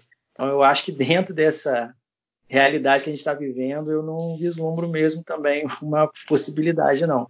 Não vou me, me alongar aqui também nem é, enfim tentar dar uma solução que eu não, não, vejo muita solução nesse momento não. Vamos pensar isso para depois. É o CEDERJ ele tem um modelo de avaliação presencial né? Você tem avaliação à distância ah, e tem avaliação presencial. foi até bom você lembrar eu enquanto estudante aí de CEDERJ que aí eu acho muito interessante. Eu vou voltar um pouquinho mas muito rápido que você colocou da situação que a UERJ vive. Eu fico um pouco assustado porque é, o CEDERJ eu identifico muito com a UERJ, né? Eu acho que uma das primeiras é, instituições que abraçou o CEDERJ, eu acho que é um, uma experiência muito interessante. Eu tentei em 2005, 2006 é, fazer o curso, já é a segunda tentativa e agora eu consegui. Né? Da outra vez eu não consegui porque é, as tutorias não eram, não tinha muita tutoria, eu tive uma dificuldade mas também não tinha grupo de WhatsApp. Eu acho até que a tutoria veio e substituiu o grupo de WhatsApp para mim. Funcionou muito como se fosse uma tutoria, o grupo de WhatsApp que eu faço parte, a Joyce faz parte. Eu acho que teve essa troca, isso foi muito bom. Agora, eu acho que já tem uma estrutura montada, acho que o Lucas também comentou sobre isso, já tem uma estrutura toda montada, que é essa experiência do CEDERJ. E eu não vejo, assim, enquanto aluno, por que não aproveitar isso agora, nesse momento? Eu acho que a gente tem que aproveitar os recursos que temos. E é um recurso muito interessante, porque é, como é que funciona o CEDERJ? Para quem não conhece, são quatro avaliações que valem nota. Né? Às vezes podem ter mais em alguma disciplina, e tem algumas disciplinas que são diferenciadas, que precisam de presença. Mas o que acontece? É, a maior parte da grade são quatro avaliações. Duas é preciso presença que é uma prova, qual todo mundo está acostumado a fazer, e duas são avaliações à distância, que são trabalhos que a gente encaminha, né, através da plataforma. Quando eu peguei no, no, na década passada, vamos colocar assim, foi em 2005, né, é, você ainda podia mandar por correio ou entregar lá é, impresso. Hoje em dia não, não existe possibilidade, é tudo digital, porque não tem porquê. É com economia de papel, enfim. E o que acontece? É, Por incrível nós... que pareça, a física ainda entrega presencial, cara. Caraca. Por incrível que pareça, cara. Nossa. Eu tive que fazer. Pois é, eu com doutorado. Matemática, né? Não, a física, porque eu estou falando isso especificamente da física. Porque eu com doutorado em física tive que fazer, né? Introdução a Ciências Físicas 1 Introdução a Ciências Físicas 2. Que maravilha, né? Não me cortar. Me cortaram os cálculos, mas não me cortaram as físicas. Vai entender. Eu tive que entregar a avaliação em mãos. Eu tive que entre... levar lá, cara. Imprimir, fazendo papel e levar lá, cara. Entendeu? Excelente, cara. A modernidade não chega para todo mundo. Pois é, eu achei interessante que que, que, eles fizeram. Eles colocaram todas as atividades é, online, né? essas duas que seriam presenciais vão ser, chamaram de APX, vão ser provas online e, e também é, os estágios também, que também vão ser relatos de experiência, enfim, né?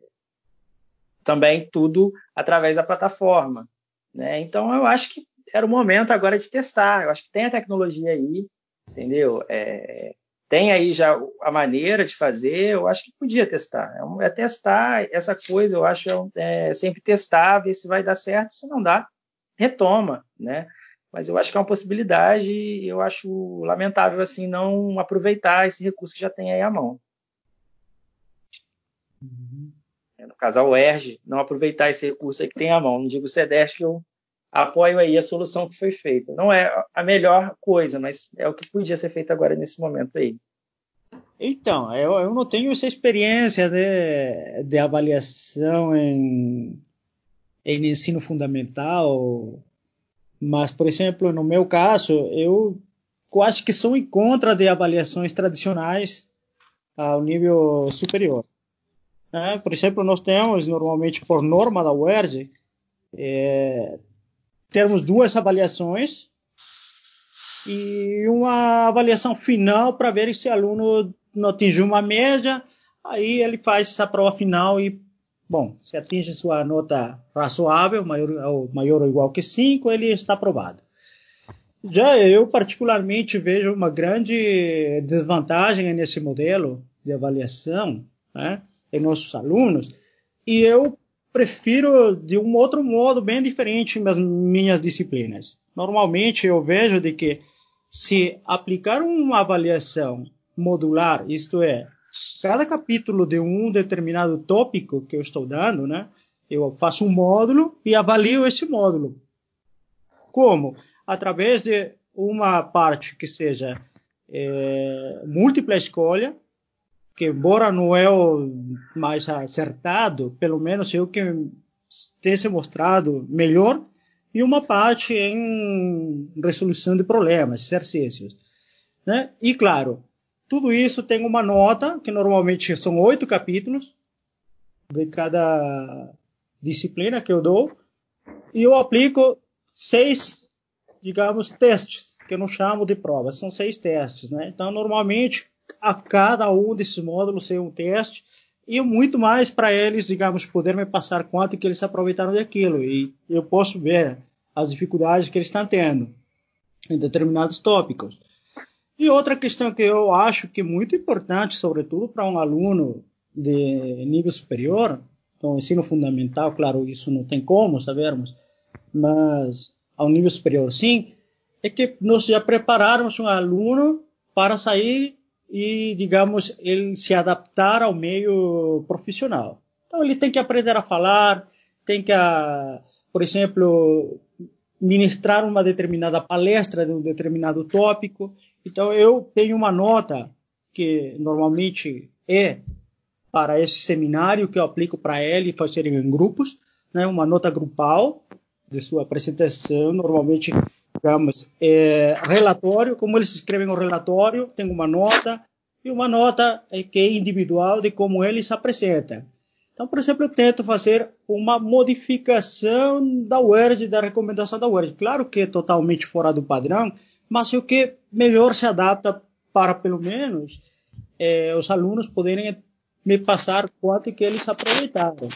Uma forma diferente, não sei, mas tradicionalmente uma prova não me disse um aluno quanto aproveitou realmente dessa disciplina. Que seriam duas provas, quatro capítulos juntos eu posso dar simplesmente para duas horas de prova.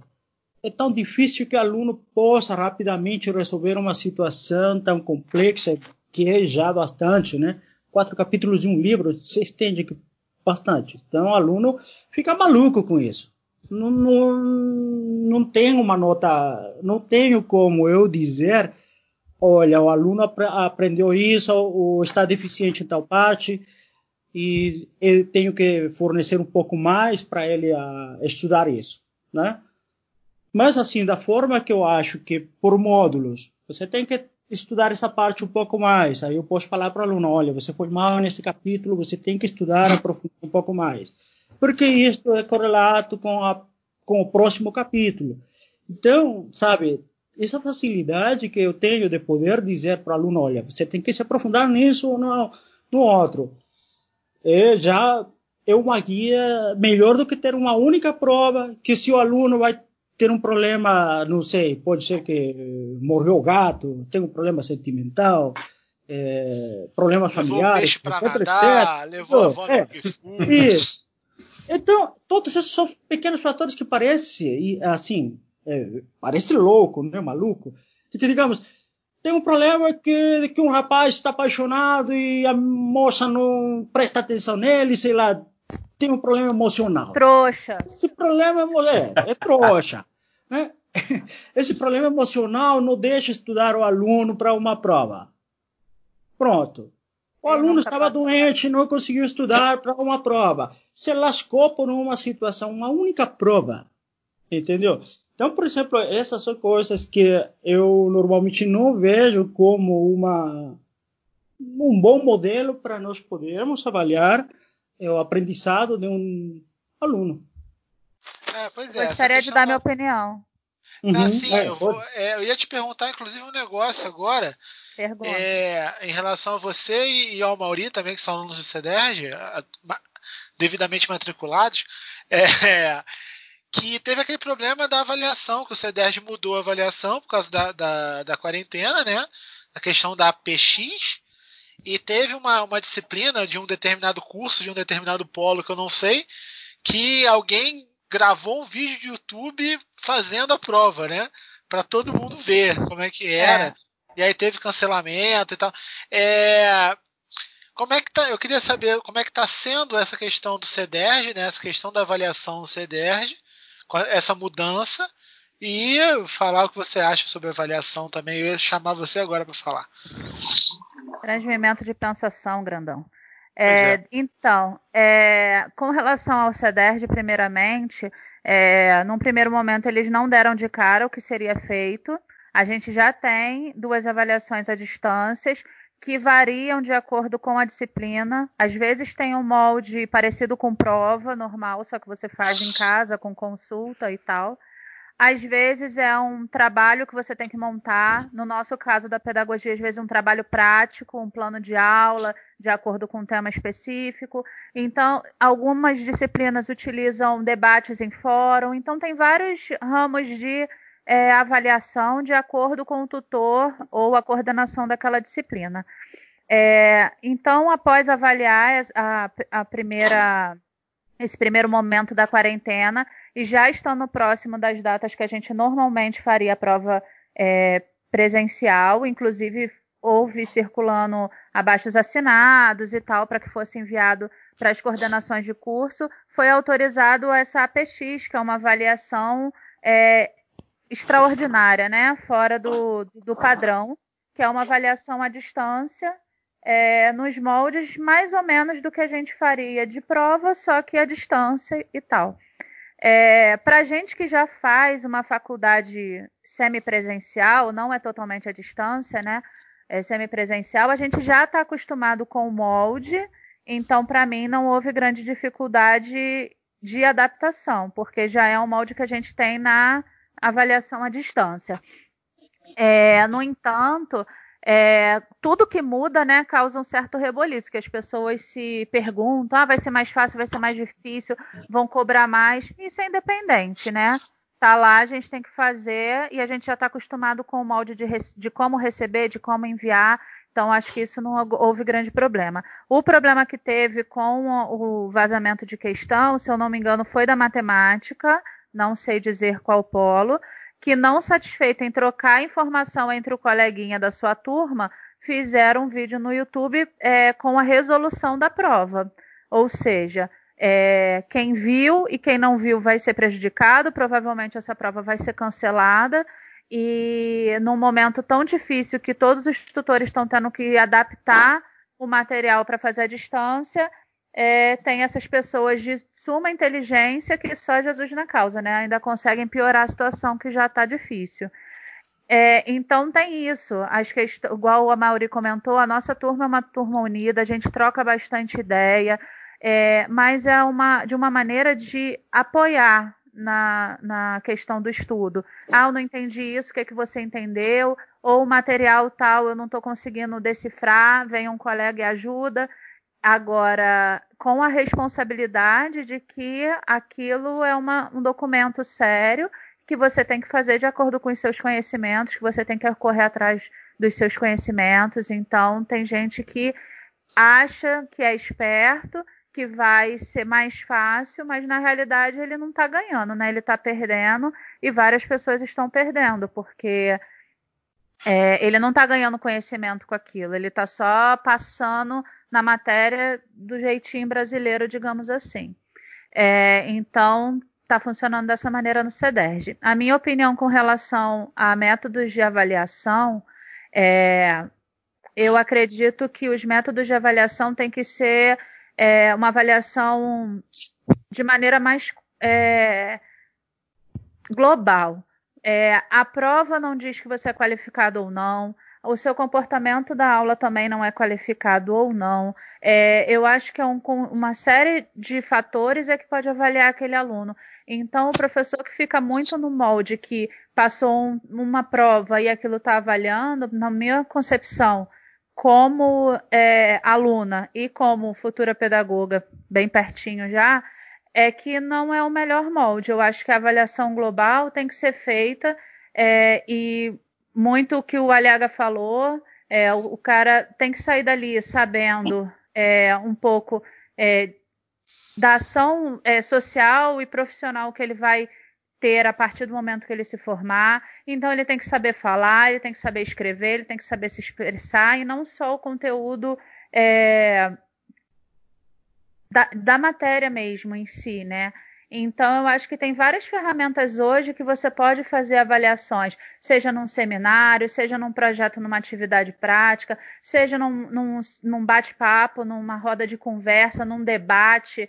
É, formalizado, né, que você pode fazer sobre um certo assunto na turma, seja com fóruns de discussão, tem vários métodos que você pode complementar aquele processo avaliativo, que eu acho que é de uma maneira um pouco mais eficiente é, conseguir dizer que aquele aluno realmente está preparado ou não, porque tem várias coisas que influenciam. Tem gente que fica nervoso na hora da prova, sabe o conteúdo, mas tem dificuldade na hora da prova, questão emocional mesmo. Tem pessoas que já têm dificuldade de falar em público, é um ótimo aluno, mas na hora de falar trava. Então, quando você faz esse processo de avaliação global, onde você olha um pouquinho de cada coisa, ele, claro, vai perder um, um pouquinho naquilo que ele tem mais dificuldade, mas de uma maneira geral ele vai alcançar o objetivo. E eu acho que o objetivo de qualquer professor não é reprovar o aluno, é, é ver que ele realmente teve o conhecimento, que ele adquiriu o conhecimento durante aquele processo. Então, eu acho que o processo tem que ser global e avaliação também para que seja mais efetivo o processo de aprendizado, não exatamente só a cobrança avaliativa. É, essa questão da avaliação realmente é muito delicada. Isso aí. A gente continua debatendo na, nos grupos né, do pessoal daqui e tal, mas é aquilo. A gente depende que a, as pessoas, é, os especialistas em educação à distância, o pessoal da UERJ, que é dedicado disso já há um tempo, A UERJ, inclusive, é uma das pioneiras, né? Abraçando o CEDERJ, etc. A gente depende que esse pessoal também fale para a gente como eles acham que deve ser feito, né? Porque a, a gente vê muito a, as pessoas falando sobre avaliação, só que, é, é, por exemplo, eu eu sou físico, né? O Aliaga é físico também. Nós não somos especializados, por exemplo, em avaliação. Nós não temos essa formação pedagógica para ser avaliada, é, é, pensar, pensada nesse ponto de avaliação, de educação à distância, de coisa e tal. Então a gente precisa que a galera diga para a gente o que fazer. Não pode ser, uma, na minha opinião, né? Não pode ser alguma coisa solta. Eu já ouvi professores falando: ah, não, deixa para a gente resolver o que a gente vai fazer. Eu não acho isso legal, porque vão ter alunos que não vão ser avaliados, vão ter alunos que vão ser avaliados errado, outros vão ser, não vão ser avaliados, entendeu? É, eu acho isso um tema muito complicado. Isso é, isso é realmente muito complicado. É. é Para esse momento de é, atípico que está vivendo, eu acho que mais do que nunca o processo avaliativo é complicado, porque se você não tem aula regular, se você não tem acesso muitas vezes à aula pelas questões que a gente já comentou aqui, como que você vai avaliar o aluno? Então, eu falei assim do processo de avaliação de uma maneira geral. Nesse momento, eu acho bem complicado mesmo, porque até porque a maioria dos profissionais não está tendo como dar tipo um, um conteúdo muito novo. É, que o aluno consiga sozinho acompanhar. A maioria eu vejo pelo Cauã, né, que é meu filho, tem 15 anos, está no primeiro ano do ensino médio. A maioria das matérias que ele está fazendo é uma espécie de revisão, é, são alguns, alguns trabalhos baseados em materiais que ele em algum momento já viu, não está sendo conteúdo totalmente novo, então a avaliação nesse momento é mais complicado. Agora, de uma visão geral, a gente vê que muitos é, profissionais têm dificuldade de aceitar a novidade, porque é muito fácil pegar aquela prova que ele já pratica, que já tem aquele gabarito, que ele vai corrigir e não vai ter mais trabalho, e fazer uma, um processo avaliativo é, global em que ele tenha várias etapas de avaliação, para ele é mais trabalho. E assim, apesar de eu não estar diretamente trabalhando no meio da educação, eu tenho muitos amigos é, profissionais, como convivo também com muitos dos amigos do Otávio, por, por a gente ser casado e ter amigos assim em comum. E eu já ouvi principalmente da galera que é da, da voltado mais para a educação acadêmica, né, de, de professores de ensino superior, que diz que ah, o pedagogo só vem para atrapalhar, que ah, tem uma visão que só vai encher o saco e tal. Então, muitos não querem ter essa visão pedagógica, que é o pessoal que é voltado para a área da educação efetivamente, né, sem ser específico da matéria, tem estudado anos para poder desenvolver. Então, falta boa vontade também, vontade de trabalhar é, fora da sua caixinha. É, porque isso eu acho que fere um pouco o ego, né? É, o professor universitário, por exemplo, ele tem o ego muito inflado. Então, ele é o cara que a maioria, né? A maioria não, mas vários, né? É, é aquilo. É, a, a turma é minha, eu sei a melhor forma de avaliar, eu sei o que fazer e ninguém vai opinar no que eu acho melhor de ser feito. Que isso é, é muito complicado, né? O ego do professor universitário é bastante delicado. A gente vê com o tempo as coisas estão melhorando, muitos, mesmo porque nós, é, é, é, a cada geração que passa, a gente já tem mais contato com tecnologias de educação diferentes, né? A gente tem mais contato com, com disciplinas didáticas que antigamente a galera não tinha nenhum contato com disciplina didática. A gente já tem um pouco mais de contato com essas disciplinas didáticas. Então o pensamento meio que está melhorando. Devagar, Até tá porque muitos professores é, acadêmicos, eles não são licenciados eles são bacharéis ou eles são, é, no caso da, daqui do IPRJ, eles são do nível profissional, né? São engenheiros, tem outros tipos de formação. Então, assim, fica mais complicado é, esse ego inflado, porque ele se acha o cara, mas na realidade ele não teve base é, de alguma parte daquela, daquele momento da docência, que é a parte da licenciatura, que, é os, que são os estudos específicos dessa área, né? Então realmente é complicado. As pessoas precisam abrir um pouco a mente, porque a gente está aqui nesse mundo é para aprender. Ninguém nasce sabendo, ninguém nasce sabendo e ninguém sabe tudo até um certo momento. A gente sempre pode evoluir e melhorar. É, eu não preciso eu nem me preocupar. Falar... É, é, deixa eu só completar. Eu não preciso nem me preocupar em tirar essa parte do podcast, porque eu sei que muita gente que tem o ego inflado não vai se sentir ofendido porque acha que não tem. Então tá tranquilo. vai lá, Mauri. Então, Otávio, eu queria comentar assim, sobre a fala, a fala de vocês agora, que eu acho que puxou uma outra questão, né? Sei que a gente está encerrando, mas eu não poderia deixar de falar, né, enquanto aí professor de educação especial, é, que é sobre essa prática docente, que eu acho que a tecnologia, tudo que é novo, né, que eu acho que isso já foi dito aí ao longo da conversa, ele isso, isso né, nos confronta com o que a gente está fazendo. Né? E a gente percebe, por exemplo, que as práticas que os professores têm, a prática docente de uma maneira geral, quando a gente vai incluir um aluno da educação especial né, no, nesse contexto né, da, da escola e tudo, a gente percebe que, na verdade, a gente não está confrontando esse aluno com, com a turma, ou o que quer que seja. Na verdade, a gente confronta essa prática docente mesmo, que essa prática precisa mudar para que essa escola seja inclusiva.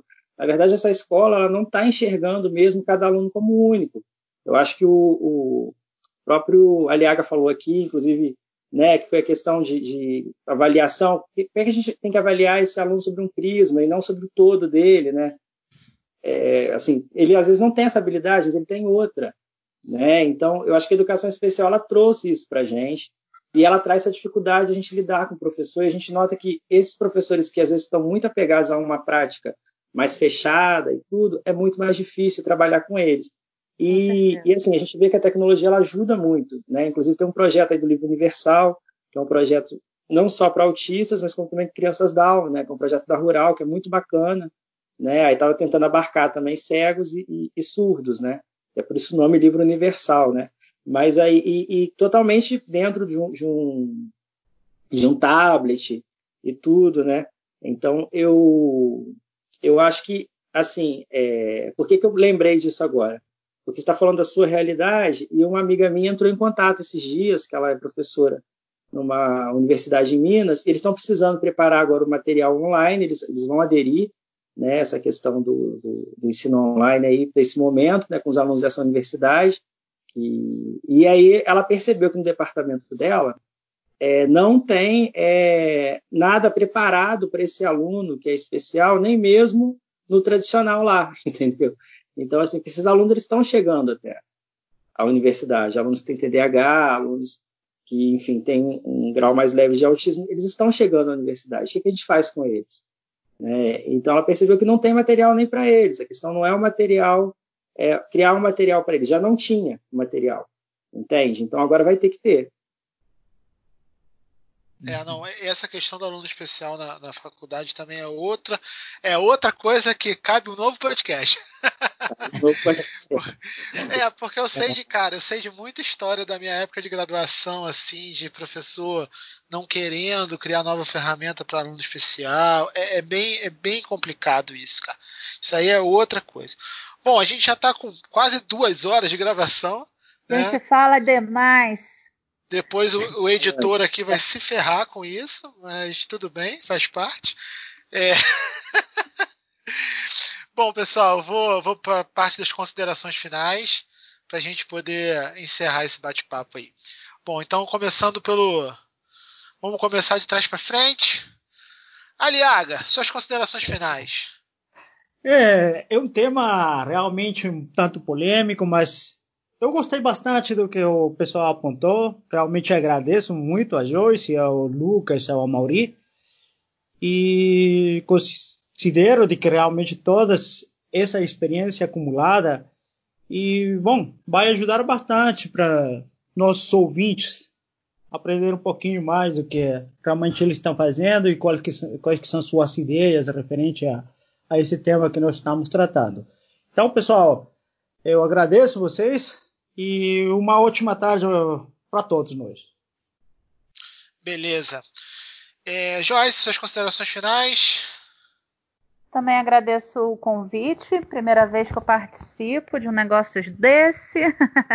Espero ter acrescentado alguma coisa da minha visão aí de aluna, de mãe e de quase pedagoga. É, acho que são, vários, são assuntos muito importantes que a gente vai voltar a ver com mais frequência daqui para frente, devido a tudo que está acontecendo, e que devem ser encarados aí é, com certeza como boa parte do futuro da educação, né? É, então, obrigado pelo convite é, e boa tarde para todos. Espero que quem esteja ouvindo tenha gostado do nosso papo. Valeu.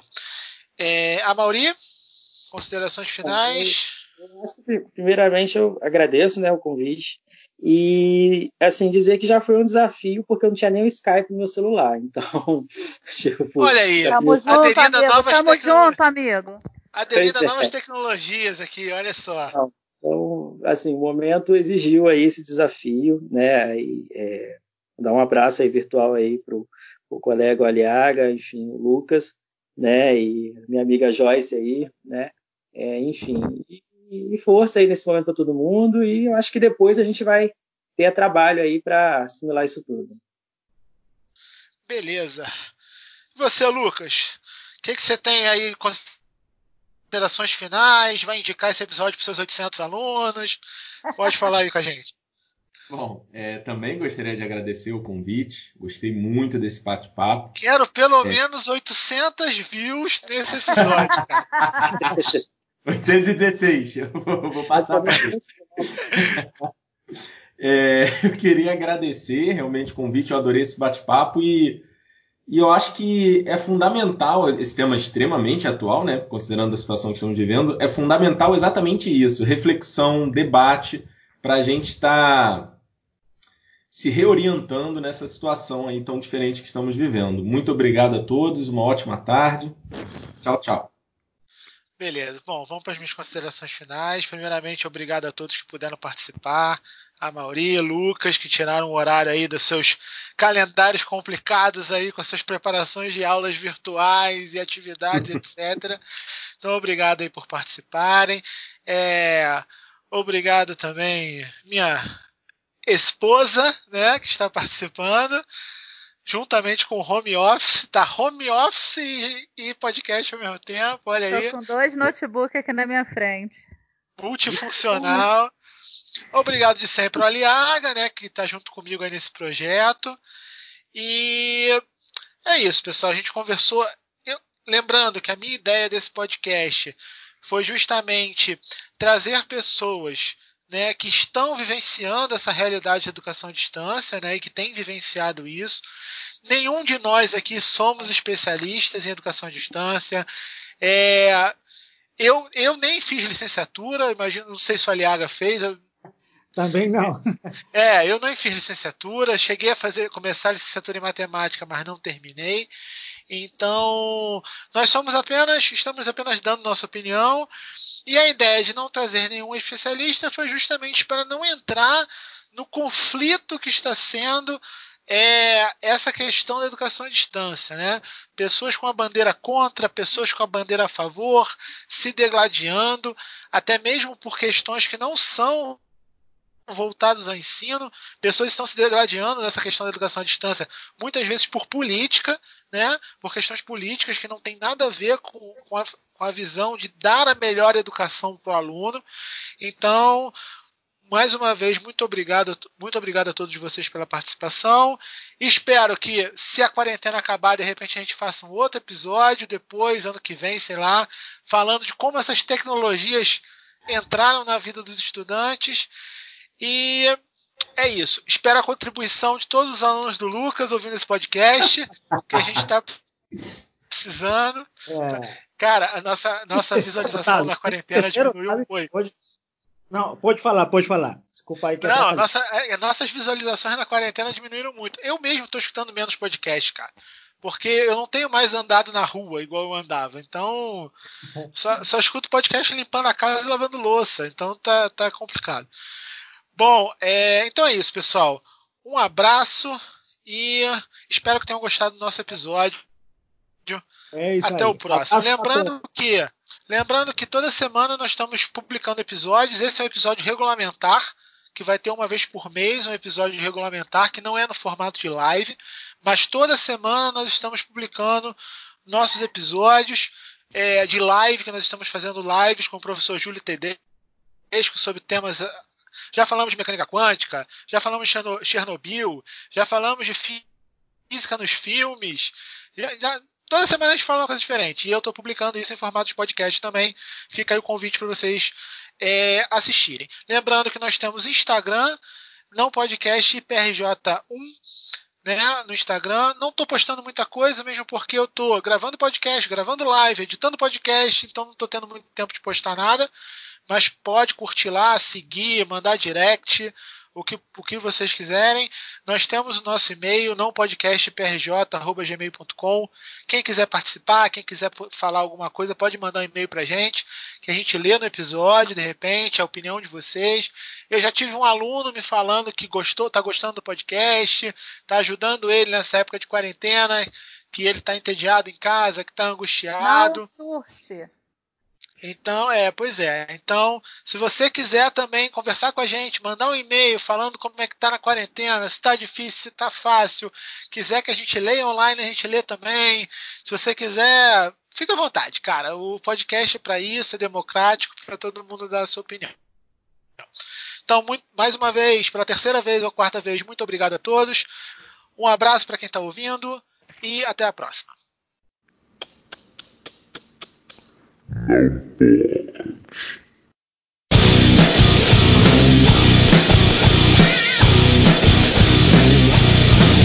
Então, pode falando. assim, é que eu achei que alguém ia falar. Não, Então, mas se assim, alguém fala, você atropela, assim. Sou educada.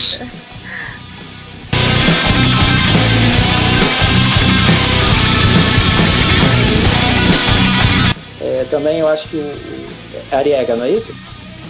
Aliaga. Ariaga, perdão, Ariaga. Então a professora Ariaga acho que responder é, um Aliaga. pouco. Aliaga. Aliaga. Você se então, acostuma. É,